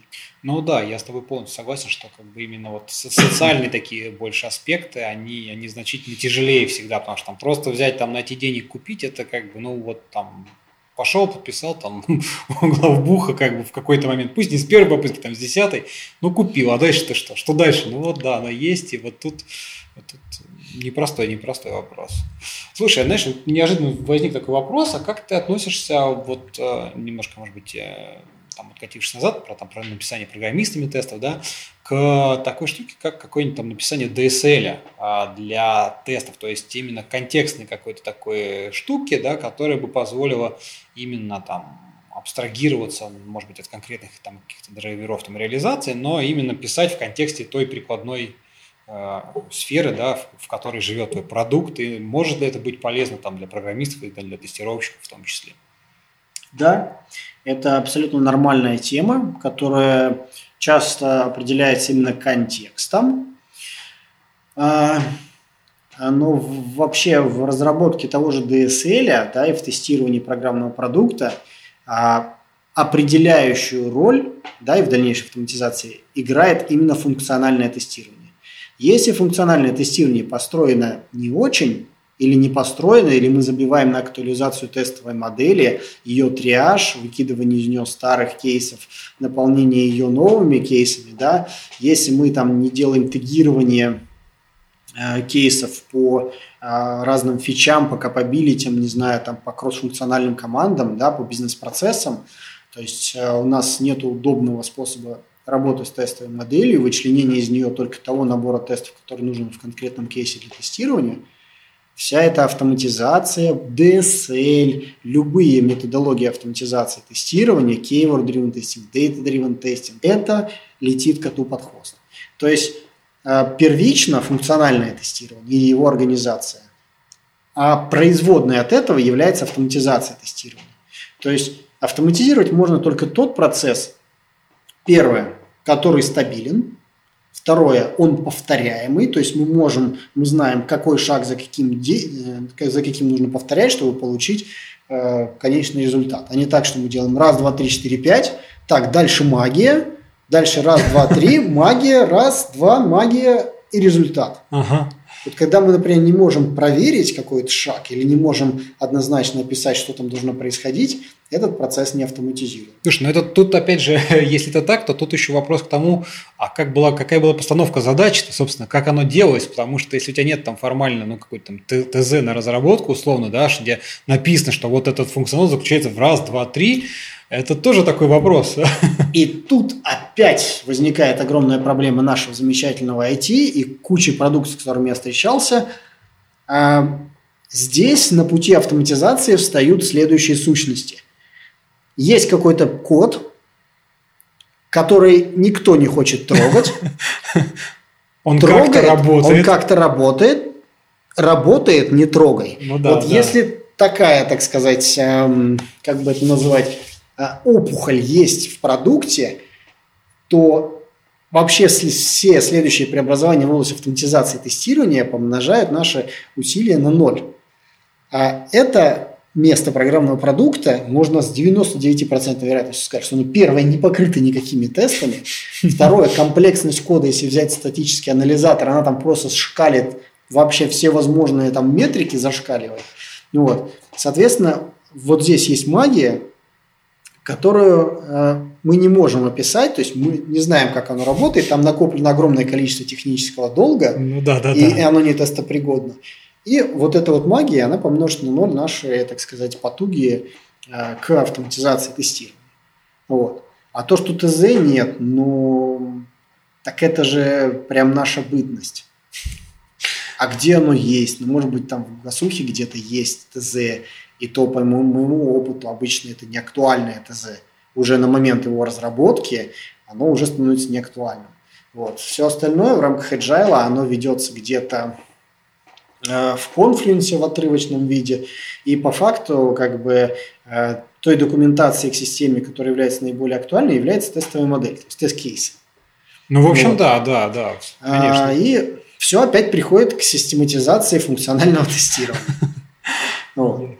Вот. А, вот такая вот забавная ну, ситуация. То есть если мы хотим что-то автоматизировать, да, эффективно это сделать, нам нужно понять, что да, мы можем это описать степ-бай-степ, мы можем выполнить проверки, которые на каждом шаге, э, соответственно, убедиться в том, что шаг выполнен, да, там, какое-то состояние системы. И, соответственно, этот процесс является повторяемым, то есть если мы сделаем его там 100 раз, у нас не так, что один раз делаем, где-то посередине отвалились второй раз делаем, еще где-то отвалились. Ну, да, и там, да. через, там раз через пять мы добираемся до конца. Вот. Если он у нас там очень повторяемый, тогда мы его можем автоматизировать. Ну, понятно, да, конечно. Ну, Слушай, вот тут, знаешь, интересный момент. Ты вот э, уже там несколько раз упоминал, мы понимал как бы, важность, делал акцент на то, что насколько правильно сделано вот это, так там, при автоматизации ядро, вот, постановку функциональных тестов, да.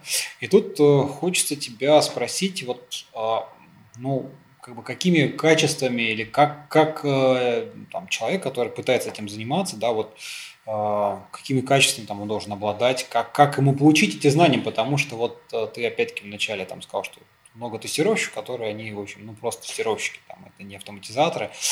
И, ну, то есть вот мне просто с точки зрения там, программиста более-менее понятно, это какие-то базовые знания, там, алгоритмические базы, да, вот я всегда там говорю, что я считаю, что там неважно, на каком ты языке пишешь, но вот базовые знания, они нужны. Именно поэтому мне там сложно, э, и скорее всего, человек, который там был менеджером 10-20 лет, а потом решил прочитать быстренько, значит, там какой-нибудь э, курс нашей HTML Академии, пора слушать, и вот он уже программист. Да, вот для меня это, ну да, наверное, верстать что-то, какие-то базовые вещи делать может, но вот о том говорить о том, что он понимает, как это все под капотом работает, очень сложно. Вот мне, например, совсем сложно представить, какие знания, как, как, какие есть базовые какие-то или там, может быть, теоретические вещи здесь а, с точки зрения вот для автоматизатора, да, как, как ему все это вот а, осознать, ты там уже тут перечислил миллион там, а, разных подходов к автоматизации, да, вот это все да. какие-то, как, как, э, то есть какими, ну, тут много вопросов, да, первое, как бы, какими качествами надо обладать, и как эти качества, знания, там, опыт получить, да, то есть вот Угу. Что ты думаешь? Первое, самое как бы невероятное для многих автоматизаторов, когда они слышат, э, они должны быть функциональными тестировщиками. То есть они, как ни странно, они должны понимать область, которую они автоматизируют. Вот. Э, вроде бы так это звучит просто, но э, большинство автоматизаторов не обладает даже базовыми представлениями функционального тестирования. Они не, ну, по факту не знают, что такое нормальный тест-кейс и базовые практики тест-дизайна. Вот. То есть, в первую очередь, автоматизатор э, – это человек, который наелся функционального тестирования. Э, вторая вещь, которая идет к нему, так сказать, в корзину, э, он пишет код, а точнее системы автоматизации тестирования. Это комплексы тулингов, которые позволяют упростить процесс автоматизированного тестирования. Э, здесь ему нужен хороший багаж э, основных, э, точнее основ, касающихся работы сетей, основ программирования, причем основ каких-то таких фундаментальных, то есть, не знаю, там, банду четырех прочитать, там, понимать, что какие там шаблоны проектирования есть, хотя бы, то есть базовые вещи по э, построению каких-то примитивных архитектур приложений, это необходимо. Необходимо знать, э, как работают сетевые протоколы, потому что ему оттуда ошибки отлавливать. Вот. Соответственно, технологии. Нужно понимать, э, как работают просто базово хотя бы, как работают технологии, которые он тестирует. как работает веб, как работает браузер, блин, да, э, что такое сервер приложений, что такое там endpoint, Слушай, ну тоже такие вещи далее. читаешь. Мне кажется, половина программистов-то эти, эти вещи, вещи не понимают. Ну... Я, я, всегда, я всегда, знаешь, очень привожу пример, который мне запомнился просто. Вот а, я, возможно, я уже когда-то а, рассказывал про него, ну, повторюсь, ничего страшного. Это тоже однажды, да, давно дело было, был программист, и он тоже писал сетевые приложения какое-то. Он говорит, вот у меня типа ничего не работает. А, а тебя там сеть-то есть? Я не знаю, как посмотреть. Человек пишет клиент-серверный софт, и он не понимает, он не понимает, что такое DNS, как резовываются имена. Я говорю, а как ты ну так у него поэтому не работает, потому что он не знает. Вот этот человек не смог написать клиент-серверное приложение. Точно так же и автоматизатор не сможет написать систему автоматизации тестирования, которая будет работать, не зная этих же как бы простых как бы, вещей. Точно так же касаемо там основ программирования. Да? Там нужно понимать, в чем разница между компилируемым интерпретируемым языками программирования, какие-то базовые вещи. Нужно владеть каким-нибудь хотя бы одним языком программирования нормально. Да? Вот. Э, и дальше э, нужно уже э, погружаться в знания по работе конкретных инструментов. Они, в принципе, все одинаковые. То есть я об этом на конференциях не раз докладывался, что они все одинаковые, все имеют свои кривости и изъяны, и почти, практически с любым инструментом работы нужно писать в раппер, который будет обеспечивать отказоустойчивость работы системы автоматизации тестирования. Вот. Эм, и, так сказать, опционально было бы круто, если бы автоматизатор э, обладал какими-то основами продукт-менеджмента. Просто потому, что он должен понимать, что если, например, он работает с такой компанией, как Авито, вот, и у него есть там X сотен э, пользователей его решения, это техническое решение, у него есть пользователи. Соответственно, надо понимать боли своих пользователей, надо понимать, как их э, снимать, как это, а, как это говорится, simple in use, no matter how difficult it's inside. Да? То есть неважно там, насколько оно у тебя намороченная там микросервисная архитектура или еще что-то внутри, важно, чтобы его было а, просто использовать, просто. А, ну это вот да, к тому возвращаясь к тому вопросу, о чем мы с тобой говорили. Да, но это, это скажем, да, это скажем так опционально. Вот функциональное тестирование, понимание его, и, так сказать, а, основы программирования, какие-то там э, базовые вещи из области администрирования DevOps, это обязательно. Потому что в первую очередь ты разрабатываешь технический продукт. Ты делаешь приложение, которое тестирует другое приложение. Все его бизнес-процессы – это проверить работу другого приложения. Ну да, да, да. Вот так. Не, ну просто это уже такой непростой, непростая задача. Я к тому, что веду, что скажем так, когда вот там многие идут в, тест, в тестирование просто потому что, ну, вручное там тестирование, да, какое-то функциональное, просто потому что, да, довольно-таки легко войти, и это вот сейчас на рынке это, в принципе, вполне востребовано, да, всем нужны люди, которые смогут там потыкать кнопки, что-то понять, начать как-то вот там писать какие-то там такие тесты, там базовые какие-то сценарии, вот, но вот из того, что ты говоришь, в принципе, вполне становится ясно, что довольно-таки сложно вот из этой э, стезы такой просто, да, попасть именно вот в сторону автоматизации, смотреть, что это на самом деле очень большой багаж под капотом да. должен быть знаний. И здесь происходит э, невероятно интересная штука.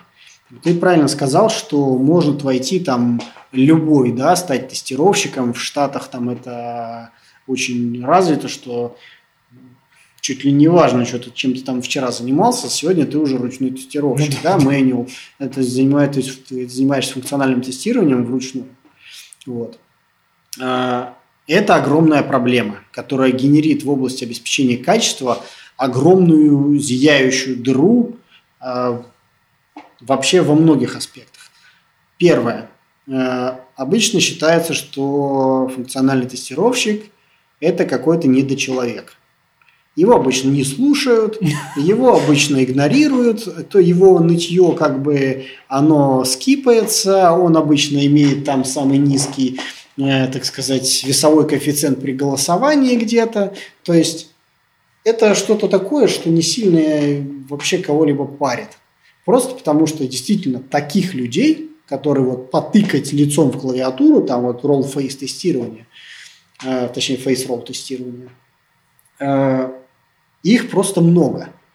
И из-за, так сказать, количественной э, массы неквалифицированных людей, которые вообще не понимают, что такое функциональное тестирование, вот, не, не могут отличить там вид тестирования от метода тестирования, вот, они представляют собой вот такое неквалифицированное, ну, грубо скажем, но это так, быдло, на которое никто не обращает внимания.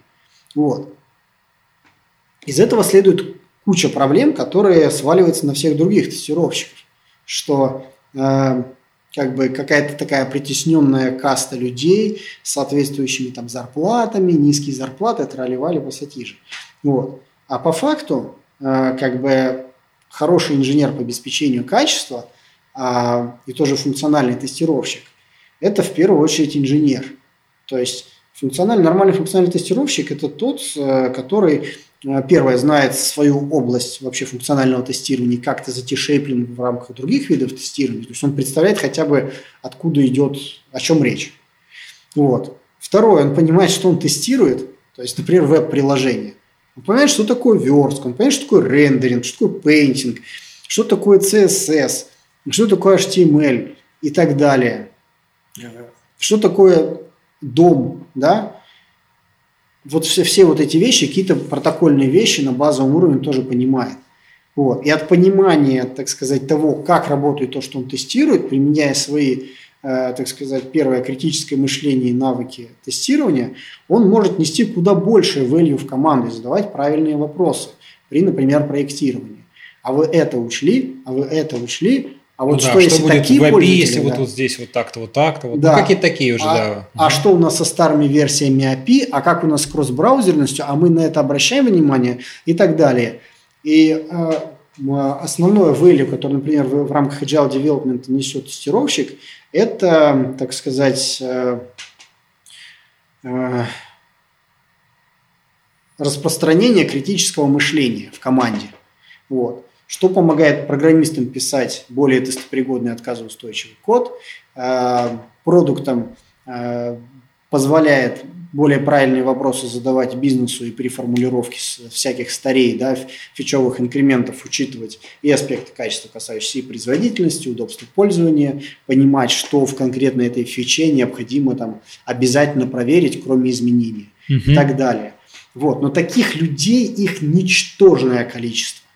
А еще хуже, когда эти люди начинают переходить в автоматизацию тестирования, из-за того, что автоматизация тестирования – это некоторая прослойка между программистами и функциональными тестировщиками, дальше они уходят по зарплатным вилкам, стараются уйти в программирование. Мгм. И тут возникает вообще коллапсическая ситуация, что хороших, ну то есть нормальных автоматизаторов, их тоже какое-то, какая-то дельта, стремящаяся к нулю. То есть Ну, много это опять, это в силу, наверное, вот того, что именно просто отношение, понимание самих там, ну, руководителей, в первую очередь, они считают, вот, вот они, не, скажем так, недооценивают, получается, да, то есть, потому что... э, они и не могут оценить, у них квалификации нет. То есть они не понимают, ну, то есть они видят, например, проблемы процессные, да, у нас там куча проблем, тут взрывается, тут мы постоянно там э, две недели регрессим, а одно приложение, которое, инкремент которого разработка была три дня, тут у нас криты, тут мы не можем, тут перформанс просел, туда-сюда, ход-фикс на ход-фиксе. Это все проблемы с качеством. Ну, конечно, да. Вот. Качество есть процессов, продуктов э, и людей. Ну, мы всегда знаем, что вот у нас есть Игорь, он крутой разработчик, он всегда разработает так, что оно будет надежно работать, еще юнит-тесты напишет, еще и сам потыкает, проверит, что оно действительно работает, и только потом отдаст тестирование. И действительно там как бы тестировщик находит уже глубинные баги, да, вот. Но таких как бы сотрудников мало. Вот. И вот э, с этой всей историей как бы интересно, что вот в тестировании нормальных специалистов в функциональном тестировании их мало, и они действительно ценятся, и они получают хорошие деньги на рынке. Вот. Точно так же автоматизаторы. Вот. Но их очень маленькое количество, поэтому они не влияют на общее восприятие массы. Угу. Вот. И самое интересное, как бы таких людей мало в управлении. То есть в управлении больших компаний людей, которые, не знаю, как Джеймс Уиттакер, э, вышли из э, тестирования, из тест-менеджмента и стали евангелистами и, так сказать, вышли на уровень топ-менеджмента компаний, как Microsoft и Google, да, это такой мощный чувак. Э, их по миру, ну вот, ну, понятно. Можно, можно назвать всех. Можно да? назвать всех практически, да. Вот. И действительно, это, ну, это характеризует вот область программной инженерии и обеспечения качества как очень неразвитую, потому что по факту знаний, то есть носителей знаний очень мало как таковых нормальном представлении. Ну вот тут, кстати, как раз, да, вопрос, который отсюда логично вытекает, который я хотел задать, это, э, ну, там, программистов, там, у программистов в плане разработки, вот, ну, сейчас, слава богу, как бы она такая отрасль уже более-менее, там, ну, я не могу сказать, что она там созрела, конечно же, нет, но э, именно с точки зрения знаний, да, вот она очень сильно шагает вперед. Вот в какой-то момент просто взрыв вот этих метапов, да, всего вот этих конференций, просто на любой чих, по любой специальности, фреймворку, чего только нету, просто вот куда ни глянь, да. А если говорить про тестирование, то все значительно хуже. Ну, вот я так на вскидку, там, если по программированию я просто могу перечислять, вот, сейчас, там, не знаю, минут 10-20 в конференции, так они все на слуху, то по программированию, чем, ну, там, ну, Гейзенбак, вот там, что приходит в голову, да, что там, еще какая-нибудь... Тестирование. Там, да, по тестированию, да, по качеству тестирования связано, да, там, не знаю, ну, какой-нибудь там Selenium Camp, что-то такое. Ну, вот их там раз-два и все. Вот э, как ты вот за это время, там, за эти там 10 лет, видишь все-таки какой-то прогресс в этом направлении и вот что есть, то есть, условно говоря, где и как получать эти знания, то есть есть ли какие-то, ну, все, все же какой-то свет в конце туннеля, что что-то действительно как-то развивается, как, как, как, как здесь обстоят Пока дела? Пока что его нету. То есть вымывание кадров из тестирования в пользу проект менеджмента. То есть вот функциональные тестировщики, дойдя до уровня там, какого-то сеньора или предсеньора, а у них случается коллапс мозга, не знаю, он схлопывается в точку, и они думают, что то есть, тестирование и область обеспечения качества – это какой-то тупиковый ветвь развития. Они, ну, они видят, как к ним относятся в команде, что это типа вы самое слабое звено, прощайте, и вот эта вот вся тема. А, они начинают идти в продукт-менеджеры, в проект-менеджеры, Э, пытается идти еще в какие-нибудь... Ну, в продукт и project manager, оно вполне логично, потому что если ты действительно как бы хорошо понимаешь контекст, бизнес-контекст, то тебе очень легко, как бы, вот то, что ты видишь эти постановки задачи, и как бы тебе, ну, а что, я тоже могу языком трещать, сейчас не вопрос Ну, ставить. это как в том демотиваторе. Это дровосек, э, пугало и лев. Один говорит, у меня нет сердца, второй говорит, у меня нет мозгов, третий, у меня нет храбрости. И там HR нанимающий, ничего, пацаны, идем в project management, и они там сидят за ноутбуками, это радуга там вот это все. Вот. Э, не в обиду ни одному project менеджеру. Безусловно, нет. Я сам был project менеджером, раз уж на то пошло. И это тоже область управления, она сложная. Вот. Но есть начальные позиции, на которых ну, можно решать такие простые задачи, поэтому туда идут, ну, то есть конвертируются. Так. Ну да, да. Вот. Соответственно, вот это вот вымывание, оно идет, и те э, люди, которые способны о чем-то, ну, то есть о чем-то действительно рассказать, у которых, например, опыт тестирования 5 плюс лет, их ничтожно маленькое количество. Автоматизаторов тоже, потому что они там за X лет программирования просто вырастают и идут в development. То есть они переходят там junior, middle developer и уходят в development. Поэтому вот эта область, она очень маленькая. Вот я надеюсь, меня там Олесь Писаренко не линчует, что я у него стырю, так сказать, его фразу, когда он там в Яндексе собирал метап, говорит, пришло, пришли, в зале сидят, на меня смотрят все крутые люди, которые занимаются перформанс-тестированием в нашей стране. во всех видна компетенция, во всех десяти. Вот область тестирования производительности сколько-то там лет назад. О чем речь вообще? Ну, то есть, э, количество там людей, действительно хороших инженеров, которые именно в своей области, там, например, в области тестирования производительности там, разбираются, да, автоматизация тестирования, их ничтожное количество. Вот. И в этой области большая текучка, которая вымывает кадры в программирование, в продукт менеджмент, в project менеджмент, а, то, то есть, так сказать, э, хай-эндовый выхлоп тех, кто, так сказать, двигает всю эту тему и вообще, точнее так, способен ее продвинуть, их ничтожно мало. Ну хорошо, а что, что делать-то? Как вот э, там же всем таким компаниям, там, как э, там Авито, вот э, вы как-то предпринимаете какие-то шаги или вот какие-то какие ты видишь тут вообще, что нужно кому и что нужно делать, чтобы эту, эту область все же, все же расширять, а, там увеличивать, чтобы там не вымывались кадры в первую очередь, ну, вот, вот, вот, вот это. Что здесь делать? Ну, во-первых, пытаться свое понимание этой области как-то расширить. То есть понять ее в чем, в чем ее ключевые, так сказать, бенефиты, а, в чем ее основные профиты, то есть что из нее можно получить, да, quality assurance, обеспечение качества. Вот. А, соответственно, есть вещи, которые касаются административного уровня. Как бы автоматизаторы – это те же разработчики, которые занимаются просто разработкой не продуктовой, а, так сказать, технической. Поэтому автоматизатор равно разработчику. Вот и все. Вся парадигма. Ну, общем, То есть да. меньше, меньше каких-то непонятных, на самом деле навеянных нашей, так сказать, IT-тусовкой а, вот этих вот веяний, что разработчик это как бы царь и бог, а вот все остальное это как-то не очень. Вот. То есть та же разработка это просто технические инструменты и все.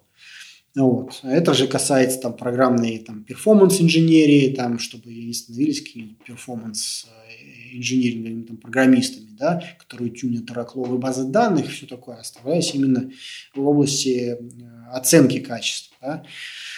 Вот. И то же самое касается функционального тестирования, чтобы не уходили во всякие бизнес-аналитики и прочие области функцион... то есть э, функциональное тестирование, да, смотреть, например, в agile development, э, стремиться к agile development не, только, не только с точки зрения того, что у нас есть плейнинг, груминг, сторипоинты, числа Фибоначчи и ретроспективы, а что внутри наш процесс, он а, а, выполняет некоторое преобразование в область PR collaboration, что тестировщик – это есть некоторое, так сказать, его, у него есть определенная суперсила, его критическое мышление, да, и знание того, как можно тестировать, что он этим может, это, это, это знание может зашарить зашарить куда? Во-первых, программистов, чтобы они первое там с административного ресурса начали с пинка начали тестировать, а дальше начали писать немножко другой продукт. Начали, начали бы задумываться о других аспектах качества, кроме функционального. Uh-huh, да? Вот. А, и, соответственно, занялись бы автоматизацией тестирования. Соответственно, тестировщикам необходимо почитать бы, блин, литературу, надо сказать. Потому что многие тестировщики они ни одной книжки по функциональному тестированию-то не прочитали за свою жизнь. По программированию. Им бы поучиться, то есть э, взять тестировщика, как бы прокачивать его не только с точки зрения там, теории тестирования, практики тестирования, а его обязательно прокачивать в, в технической области. Потому что 99% тестировщиков там не знают, что такое URL. Что, что это за штука? Что такое URL? Или что такое, какие виды запросов бывают, что такое идемпотентный запрос, что такое неидемпотентный запрос, чем они отличаются. Ну да. Почему там э, теми или иными запросами можно убить сервис? Этими убьешь, этим не убьешь. В чем, в чем прикол? Ну, то есть при повышении нагрузки. А, вот. И вот эти технические, развитие в, в нем технических инженерных знаний позволит получить именно того э, специалиста по тестированию обеспечения качества, который реально необходим современной айтишной компании. Тот, который разбирается в современных, ну, в технологиях, которые он тестирует, в процессах и, соответственно, шарит свою область на, так сказать, э, э, на всю команду, внеся value в свою, в свою agile тему, которую вот в рамках agile, так сказать, постулатов он и должен нести. Ну, вот из того, что ты сказал, знаешь, мне кажется, что тогда ключевая мысль, что это все же больше лежит на каком-то административном уровне с точки зрения, чтобы вот развеять вот эти вот а, как бы отрицательные такие мифы о том, что это как бы что-то низшее какое-то звено, да, раз там, а, а, чтобы как бы там руководство говорило то, что да, это тоже важный аспект, и мы это там это ничуть не хуже, не ниже, а может быть даже выше там разработки. Ну, то есть как-то именно там, не знаю, там социальной какой-то такой составляющей, именно э, подчеркнуть значимость да. этого, этих процессов, тогда как бы, наверное, это может способствовать тому, что там кадры не будут уходить, потому что они как бы, ну, знают, что их там ценят, любят, поддерживают в конце концов. Да, только проблема в том, что это понимание должно появиться. Если человек вырос там, например, из разработки или из менеджмента, откуда ему об этом знать? Ну вот это тоже хороший момент, да, потому что действительно у нас там, если говорить там про айтишные, но это либо что-то пришло со стороны бизнеса просто как-то, да, и вот выросло, значит, либо действительно это там кто-то руками сделал там какой-то там прототип, что-то, это разработчик, и он оттуда вышел, да, то есть как бы формируется. А вот, вот эта ниша, она, ну, сложно сделать продукт на основе тестирования, да, ну потому что тестирование, оно как бы само по себе бессмысленно, но если, да, нет тут... ни продукта, ни, ни идеи. Да, тут, собственно, тестирование же это такая вещь, которая она не генерит профита бизнесу. да, она, сама по себе она, она, это не вещь, да, что да, конечно. Первое, чему что сокращают, это тестирование, потому что оно не генерит продукт, то есть она value не генерит. Вот. Но это, конечно же, заблуждение, потому что убрав тестирование, там, как роль, да, как, ну, то есть как человека, как роль, как сущность, как бы следующим помрет продукт, только это будет производное от времени. Ну, конечно, вот. да. да. А, и все. А, а вот касаемо то, той же области тестирования, да, там метапов, то, что ты говорил, а посмотри, например, зайди в книжный магазин и посмотри количество книжек по программированию и по тестированию. Вот, да. По тестированию стоит там Rex Black, а, какой-нибудь там а, Джеймс Уиттакер, какой-нибудь а, а, Поппендик какой-нибудь, какой-нибудь Брайан Марик – Э, Гошко Адзик и все. Все, пять книжек.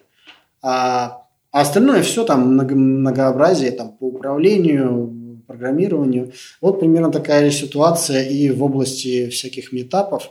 Первое, э, их некому делать. Ну, то есть э, говорить о том, как я сидел и тыкал в веб-приложение свое, и как я там открыл один из классов эквивалентности, как практику тест-дизайна, но, извините, можно книжку ткнуть, там человек сказать, чувак. Ну, вот. И так, таких докладов на конференциях очень много, к сожалению, очень второсортных. Слушай, ну это там второсортные доклады, это в принципе беда по большому счету всех конференций, потому что просто в программировании, там, в конференциях, в смысле, там, этапах по программированию это чуть меньше заметно, просто потому что больше аудитория, больше поток докладов, вот поэтому можно выбрать, есть из чего выбрать, вот, что называется. Да, а здесь как бы область из-за из своей текучки, из-за отсутствия вот этих вот кадров, которые могут эту компетенцию генерить, из-за того, что она вот так вот вымывается, э, это проблематично это решится только числом.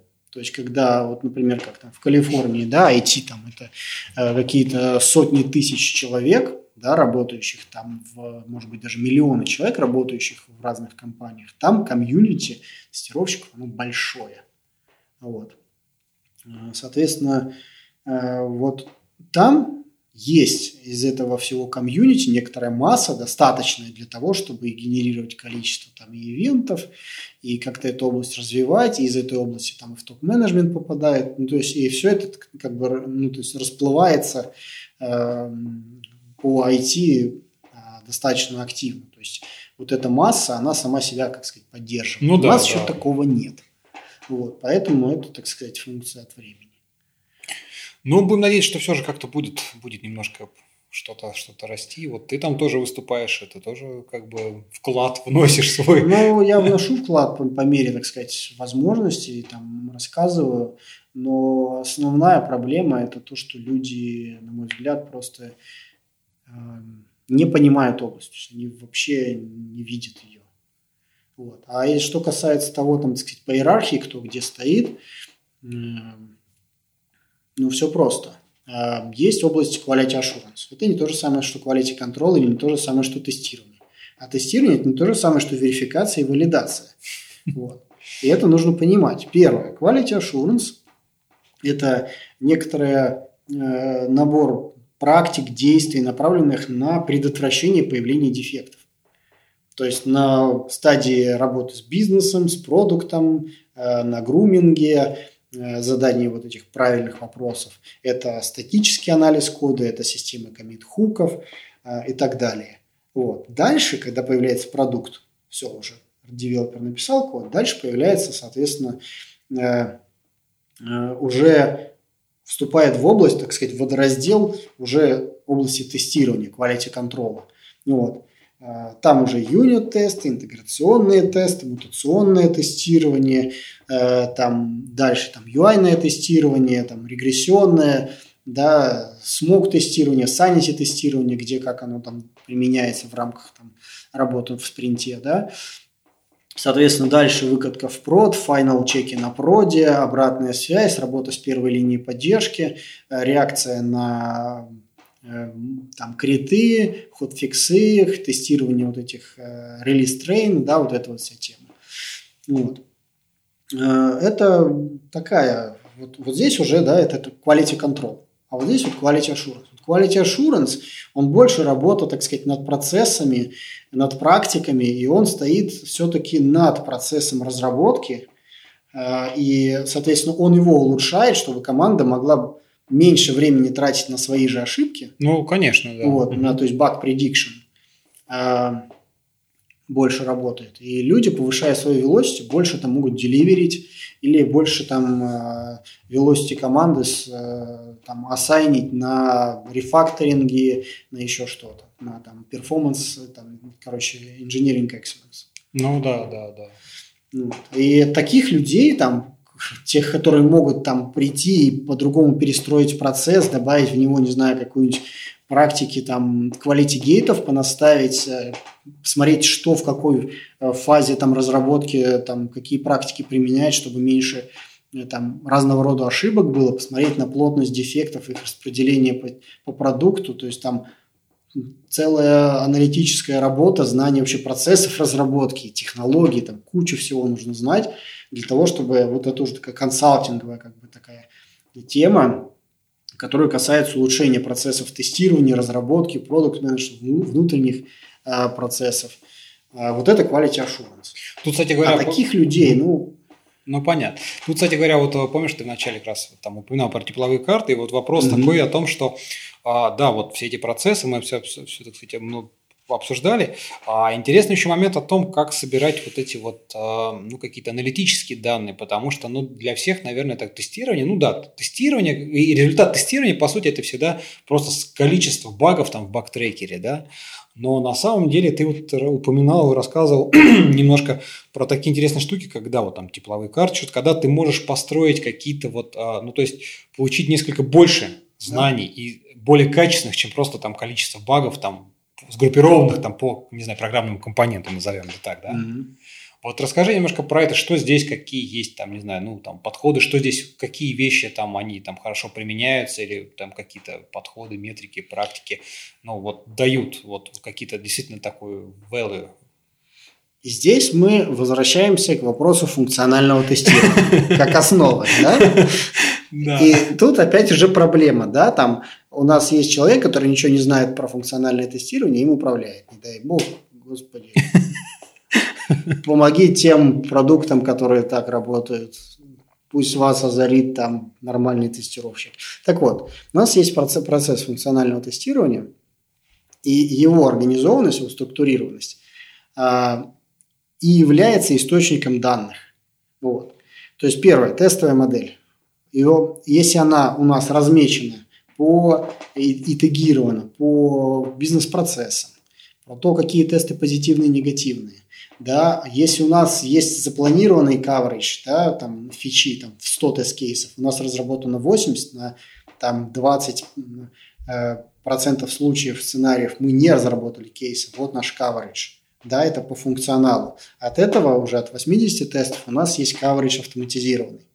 Вот. То есть мы понимаем покрытие, мы можем прикинуть примерные риски того, э, с какой вероятностью отстрелит э, в непокрытом функционале э, какой-либо э, дефект. Вот. И практики, которые есть в функциональном тестировании, которые на это направлены, э, это первое. Э, классификация дефектов. По аспектам качества.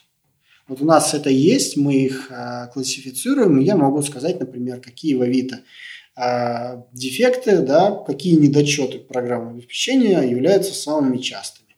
Естественно, это те, э, то, что больше всего разрабатывается, функционал. Угу. Но какие атрибуты, например, функционала? Например, соответствие стандартам, э, пригодность, то есть просто сделано то, что хотели, точность, например, геолокация, еще что-то. Mm-hmm. Вот. Это уже интересные данные. То есть мы здесь, видя там какой-то э, всплеск конкретный, да, можем э, улучшить процесс, э, например, планирования таким способом, чтобы точность описания она всячески например, э, повышалась на стадии планирования, тем самым у нас снижалось количество, ну, то есть дефектоемкость по, по конкретному атрибуту качества. Mm-hmm. С разметкой дефектов и градация по, э, соответственно, э, severity, да, влияние на компонент. А это все является базой для создания риск-based тестирования. Импакт-анализ – когда мы берем разработчика как компетенцию, которая может сказать, было изменено в таком, в таком, в таком компоненте, и тестировщика, который знает, что нужно проверить, и сокращаем объем тестирования с помощью импакт-анализа и тестируем только те области, которые были изменены, и те, которые, те области... Ну, производные какие-то. Производные, да, которые могли быть заэффекчены. Да, мы идем на риск, но мы серьезно схлопываем объем тестирования. Можем схлопнуть в три раза не, не написав ни одной строчки. Ну да, да. По автотестам. А чтобы там 60% автотестов, там функционал покрытия автотестов, это кошмарный труд затрат. Вот. Поэтому э, импакт-анализ, дальше риск-based тестинг. Да, это все э, практики, которые строятся э, в первую очередь на багах, э, функционале его разбиения, да, размеченности багов по функционалу, и, соответственно, может быть, какие-то весовые модели там, того, как баги там а, более низкого приоритета преобразуются в более высокие. Там есть а, определенные исследования на эту тему, по-моему, от IBM, я сейчас врать не буду, что там типа X, там, не знаю, 20, к примеру, багов нормалов, угу. uh то есть их увеличение до какого-то количества генерирует следующее появление мажорных багов. 20 мажоров говорят о том, что, ну, то есть дефектоемкость Э, фичи такая, что следующим багом... Скорее всего, будет что-то вообще Будет критичное. крит. Угу. Да, будут криты. Если критов у нас много, дальше будут уже полублокирующие баги, и это свидетельствует о накоплении э, в продукте технического долга, вот, с которым нужно соответствующим образом бороться. Вот, но это нужно осознать. Ну, то есть это не, ну, то есть такую информацию, да, кто читает исследования IBM там, 15-летней давности. Ну, наверное, таких тестировщиков нужно поискать, которые еще при этом пытаются это донести в команде, а в команде есть люди, которые это в себя адоптят и начинают как-то об этом думать. Это очень... Э, это очень ну, редкий случай. Это просто функция от количества. Да? Ну да, да, да. Вот. И Сложновато. Ясно. Ну, давай, наверное, потихонечку закругляться. Да, так, давай. Мы с тобой уже так много всего наговорили. Угу. А, давай в конце, наверное, что-нибудь, может, все такого позитивного все же хочется закончить. Как ты думаешь вообще, куда вообще движется вот область дальше? Что вот, может быть, ближайшие, может быть, какие-то интересные исследования ты там знаешь? Или как ты видишь, куда все вот это все же будет развиваться? Угу. Будут ли какие-то там ну, интересные впереди нас ждут э, в ближайшем времени, или там, может быть, чуть позже какие-то интересные штуки, да, именно вот в области автоматизации, тестирования и вообще повышения качества, какие-то инструменты или там техники, подходы, концепции, идеи. Да. А, первое, что я бы хотел сказать, если мы хотим заглянуть в будущее, я вот а, работал, не упомянул, я работал в Штатах, работал в Performance Lab, и мне удалось э, на многих проектах с разными компаниями э, пообщаться, поработать, поиметь достаточно интересный опыт. И, в общем-то, то, что нас ждет, это через там, ближайшие 5, 7, 10 лет, это вот то, что сейчас происходит в Штатах. Там все просто. Что первое, нужно развивать технические навыки. Да, навыки понимание того, как работают технологии, которые мы тестируем, базовые навыки программирования, понимание процессов разработки, процессов тестирования, вообще работы в рамках agile, в чем она заключается и что тестировщик туда несет. Ну вот. Соответственно, больше функционального ручного тестирования будет уходить на всякие бета-тесты, то есть тестировать на, на, так сказать, на основе пользователей и меньше тестировать самими тестировщиками. Но они не могут исчезнуть по одной простой причине. Важность тестировщика в рамках agile development, она чрезвычайно высока. Потому что есть часть тестирования, которую э, неэффективно закрывать автоматизацией. Вот. И э, еще исследовательское тестирование, которое выполняет exploration э, разработанного функционала, выявляет в нем не только баги, но и функциональные недочеты. В Штатах очень э, развита конкуренция между приложениями. Вопрос качества продукта за одну и ту же цену он начинает играть ключевую роль. То есть я возьму помидоры, которые там пахнут как помидоры, там они как-то там в коробочке, да, и ни одной там не помятой и все такое. То есть я возьму более и буду пользоваться просто более качественным продуктом. Вот. И вот эту, э, вот это необходимо понимать. Это то, э, в какой области взаимодействует тестировщик и продукт-менеджер. То, что тестировщик несет продукт-менеджеру, понимание наличия аспектов качества и то, что мы катим фичи, да, и как эта скорость, да, вот этот поток фичей влияет на изменение того или иного аспекта качества нашего продукта, который для нас, мы там говорим, он должен быть быстрый, удобный, функциональный, да, э, вот в это три точки, в которые мы должны там максимально инвестировать ресурс там, тестировщика, команды.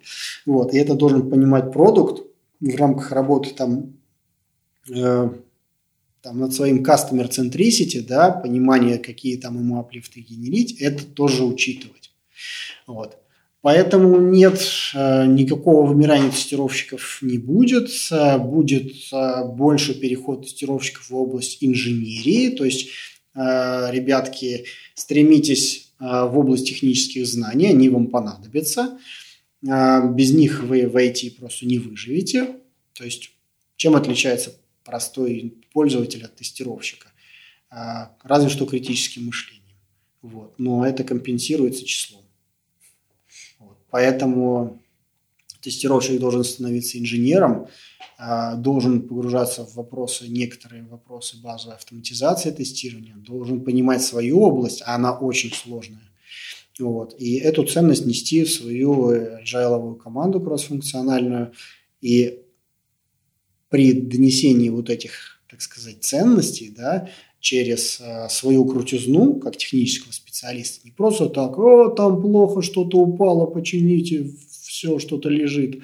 Вот. А конкрет, с конкретной аргументацией вы тут выкатили вот этот инкремент, вот этот класс, вот в этом классе просадилась производительность, здесь вы сделали лишний цикл, у нас производительность, извините, скукожилась. Что вы что делаете? Как бы, это уже как бы такой тестировщик уже будет совершенно по-другому оценивать. Ну, безусловно, конечно. Вот. Поэтому вот, э, углубление именно в понимание того, как работает технологии и базовые кодинг skills. Вот. А это, наверное, самое главное. Ну и первое, это нужно быть, нужно разбираться в своей области. Странно, когда видишь тестировщика, который не понимает разницы между видами тестирования, методами тестирования, не понимает методологию, стратегию, не может описать там практики тест-дизайна, ну это прям скажем, как программист, который говорит, я программист, но я не знаю, что такое типизация не статическая, не динамическая. И я не знаю, как работают сетевые протоколы. Ну, в общем, теоретические знания тоже важны. Без них Очень тоже... важны. На них э, они являются базой и связующим звеном между сущностями. Теоретические знания, они позволяют э, э, мыслить сущностями и абстракциями. То есть хороший тестировщик, неважно какой ты ему продукт дашь, он Ему главное будет понять сущность, с которой он работает. Ну, что ну, контекст, нее, погрузиться в контекст. Да, что у нее на вход идет, что на выход, какой флоу. Он это уже обложит какими-то практиками тест-дизайна, и уже вот какое-то тестирование пошло. Даже если это что-то типа, там, не знаю, Яндекс поиска или, ну, то есть что-то там, наукоемкое или какие-нибудь машин-лернинги, которые там нужно как-то отслеживать деградацию обучения, ну, да, и так да, далее. Да, да. Вот. Это сложно, но это возможно. И это зависит от компетенции тестировщика.